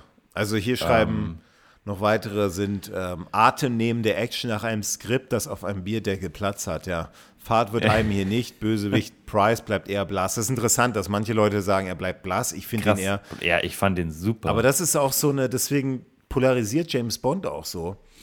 Ich glaube, dass dann finden den, einerseits finden den viele Leute blass, vielleicht aus den Gründen, die wir genannt haben, dass er halt aussieht wie Mhm. Ja. ein Geschäftsmann, wie so ein nur 15 Geschäftsmann, aber dass wir halt vielleicht ein bisschen, das waren vielleicht, jeder erwartet natürlich auch immer was anderes von dem Auch James andere, Bond. Ne? ja. Manche erwarten einfach so äh, Chips, äh, Bier und Action. und wir erwarten halt so ein bisschen, ah, ein bisschen Kopfchen und so vielleicht, weißt du, so. Auch der, Ja, ich- nochmal eine weitere ich, Bewertung. ich glaube, wir haben bestimmt, also ich glaube, es, es gibt auch bestimmt ganz viele Leute, die sagen, Tomorrow Never Die war echt ganz schlecht. Und dafür sagen die Moonraker, den wir ganz schlecht fanden oder, oder schl schlecht fanden oder keine Ahnung, einen anderen Film, ähm, Octopussy, den fanden die ganz toll. Also ich glaube, da, da findet man überall was, aber man kann schon sagen, dass, dass wir ihn jetzt besser als so die Allgemeinheit vielleicht sehen. Und ähm, deswegen finde ich es interessant, was, was, was ihr da draußen meint, ähm, wie ihr den fandet. JamesBond.de äh, vergibt übrigens relativ gute 4 von 5 Pistolen und schreibt Hightech-Action, abwechslungsreiche Story, wie immer schöne Locations und eine Prise Agenten-Feeling. Das ist auch so, kann man sagen, es gleicht unserem, unserer Bewertung. Genau, Jonathan Bryce spielt einen großartigen Bösewicht, der seiner Zeit voraus war und Pierce Brosnan verkörpert einen charmanten, ironisch witzigen und in den richtigen Situationen doch gefährlich wirkenden, als hätten wir das geschrieben. Also, ähm, ja, War noch eine, was sagt unsere, unsere Amazon-Community? oh, jetzt wird's wieder, jetzt wird's wieder richtig tief. Branson, was ist das eine gute? Branson ist der, ist der unter, unter under most underrated James Bond. Branson. Brand. Okay. Brosnan. Okay, gut. Der sagt, Auflösung, top. okay. Okay. Okay. Lass uns. Ich glaube, wir gehen, wir, ich glaube, wir kommen zu unserem Bond of the Week, oder? ja, okay. Bevor das hier noch ausartet. Okay, ich fange an. Ja, und ich habe diesmal ähm, statt einem, statt etwas euch hinzuzufügen, nehme ich was weg. Verstehst du, was ich meine? Also, nicht. also statt jetzt einen, Artikel vorzustellen, was ja, nee, was entferne ich jetzt was, nehme ich was weg. Und zwar habe ich euch ja vor ein paar Folgen mal von meiner neuen Fußmatte, James Bond Fußmatte, erzählt, auf der steht, ähm, ich habe sie erwartet, 007. Also aus dem 007 Shop, die, die tolle Footmat, die Fußmatte. Ja, ja. Gehe ich jetzt vor ein paar Tagen raus in meinen Gang, ist die nicht mehr da. Hat jemand Hat geklaut? jemand geklaut. Und Echt ich gucke rechts und links, überall alle Fußmatten sind noch da. Und habe gedacht, vielleicht hat die ja irgendeiner, vielleicht ist die mal vom, Lo vom Wind weggeweht und liegt die da hinten. Wind weggeweht. Nicht gefunden, auch einen Tag später nicht mehr da, bis heute nicht da. Also ich bin zu der Conclusion gekommen, die wurde mir geklaut. Warum wurde mir sie geklaut? Weil sie natürlich total cool ist. Aber das war definitiv mein Bond of the Week. Meine, das ist meine, meine geklaute Fußmatte. wow. Okay. Äh, an alle ähm, Zuhörer, die in Amerika leben, leben, ihr könnt 007 spielen und, und Sherlock Holmes gleichzeitig und ermitteln, wo Alex Fußmatte hingekommen ist. Genau. Äh, okay, äh, ein, spannend, ein spannender Bond also of the Week, ein sehr persönlicher Bond of the Week. ähm, da, da mache ich weiter mit meinem. Ich habe das bei alle, die uns bei Instagram folgen, haben es äh, schon gesehen. Ich habe ähm, eine, ein, einen Kurzfilm verlinkt von Klaas ein, ein äh, Umlauf. Ein Kurzfilm. So, okay. Ein Kurzfilm von Klaas, von Joko und Klaas, der Klaas, von Late Night Berlin. Und zwar hat er da äh, so eine Reihe, wo er verschiedene Filme mit Kindern nachspielt. Äh, er hatte damals schon äh, Joker, glaube ich, gemacht.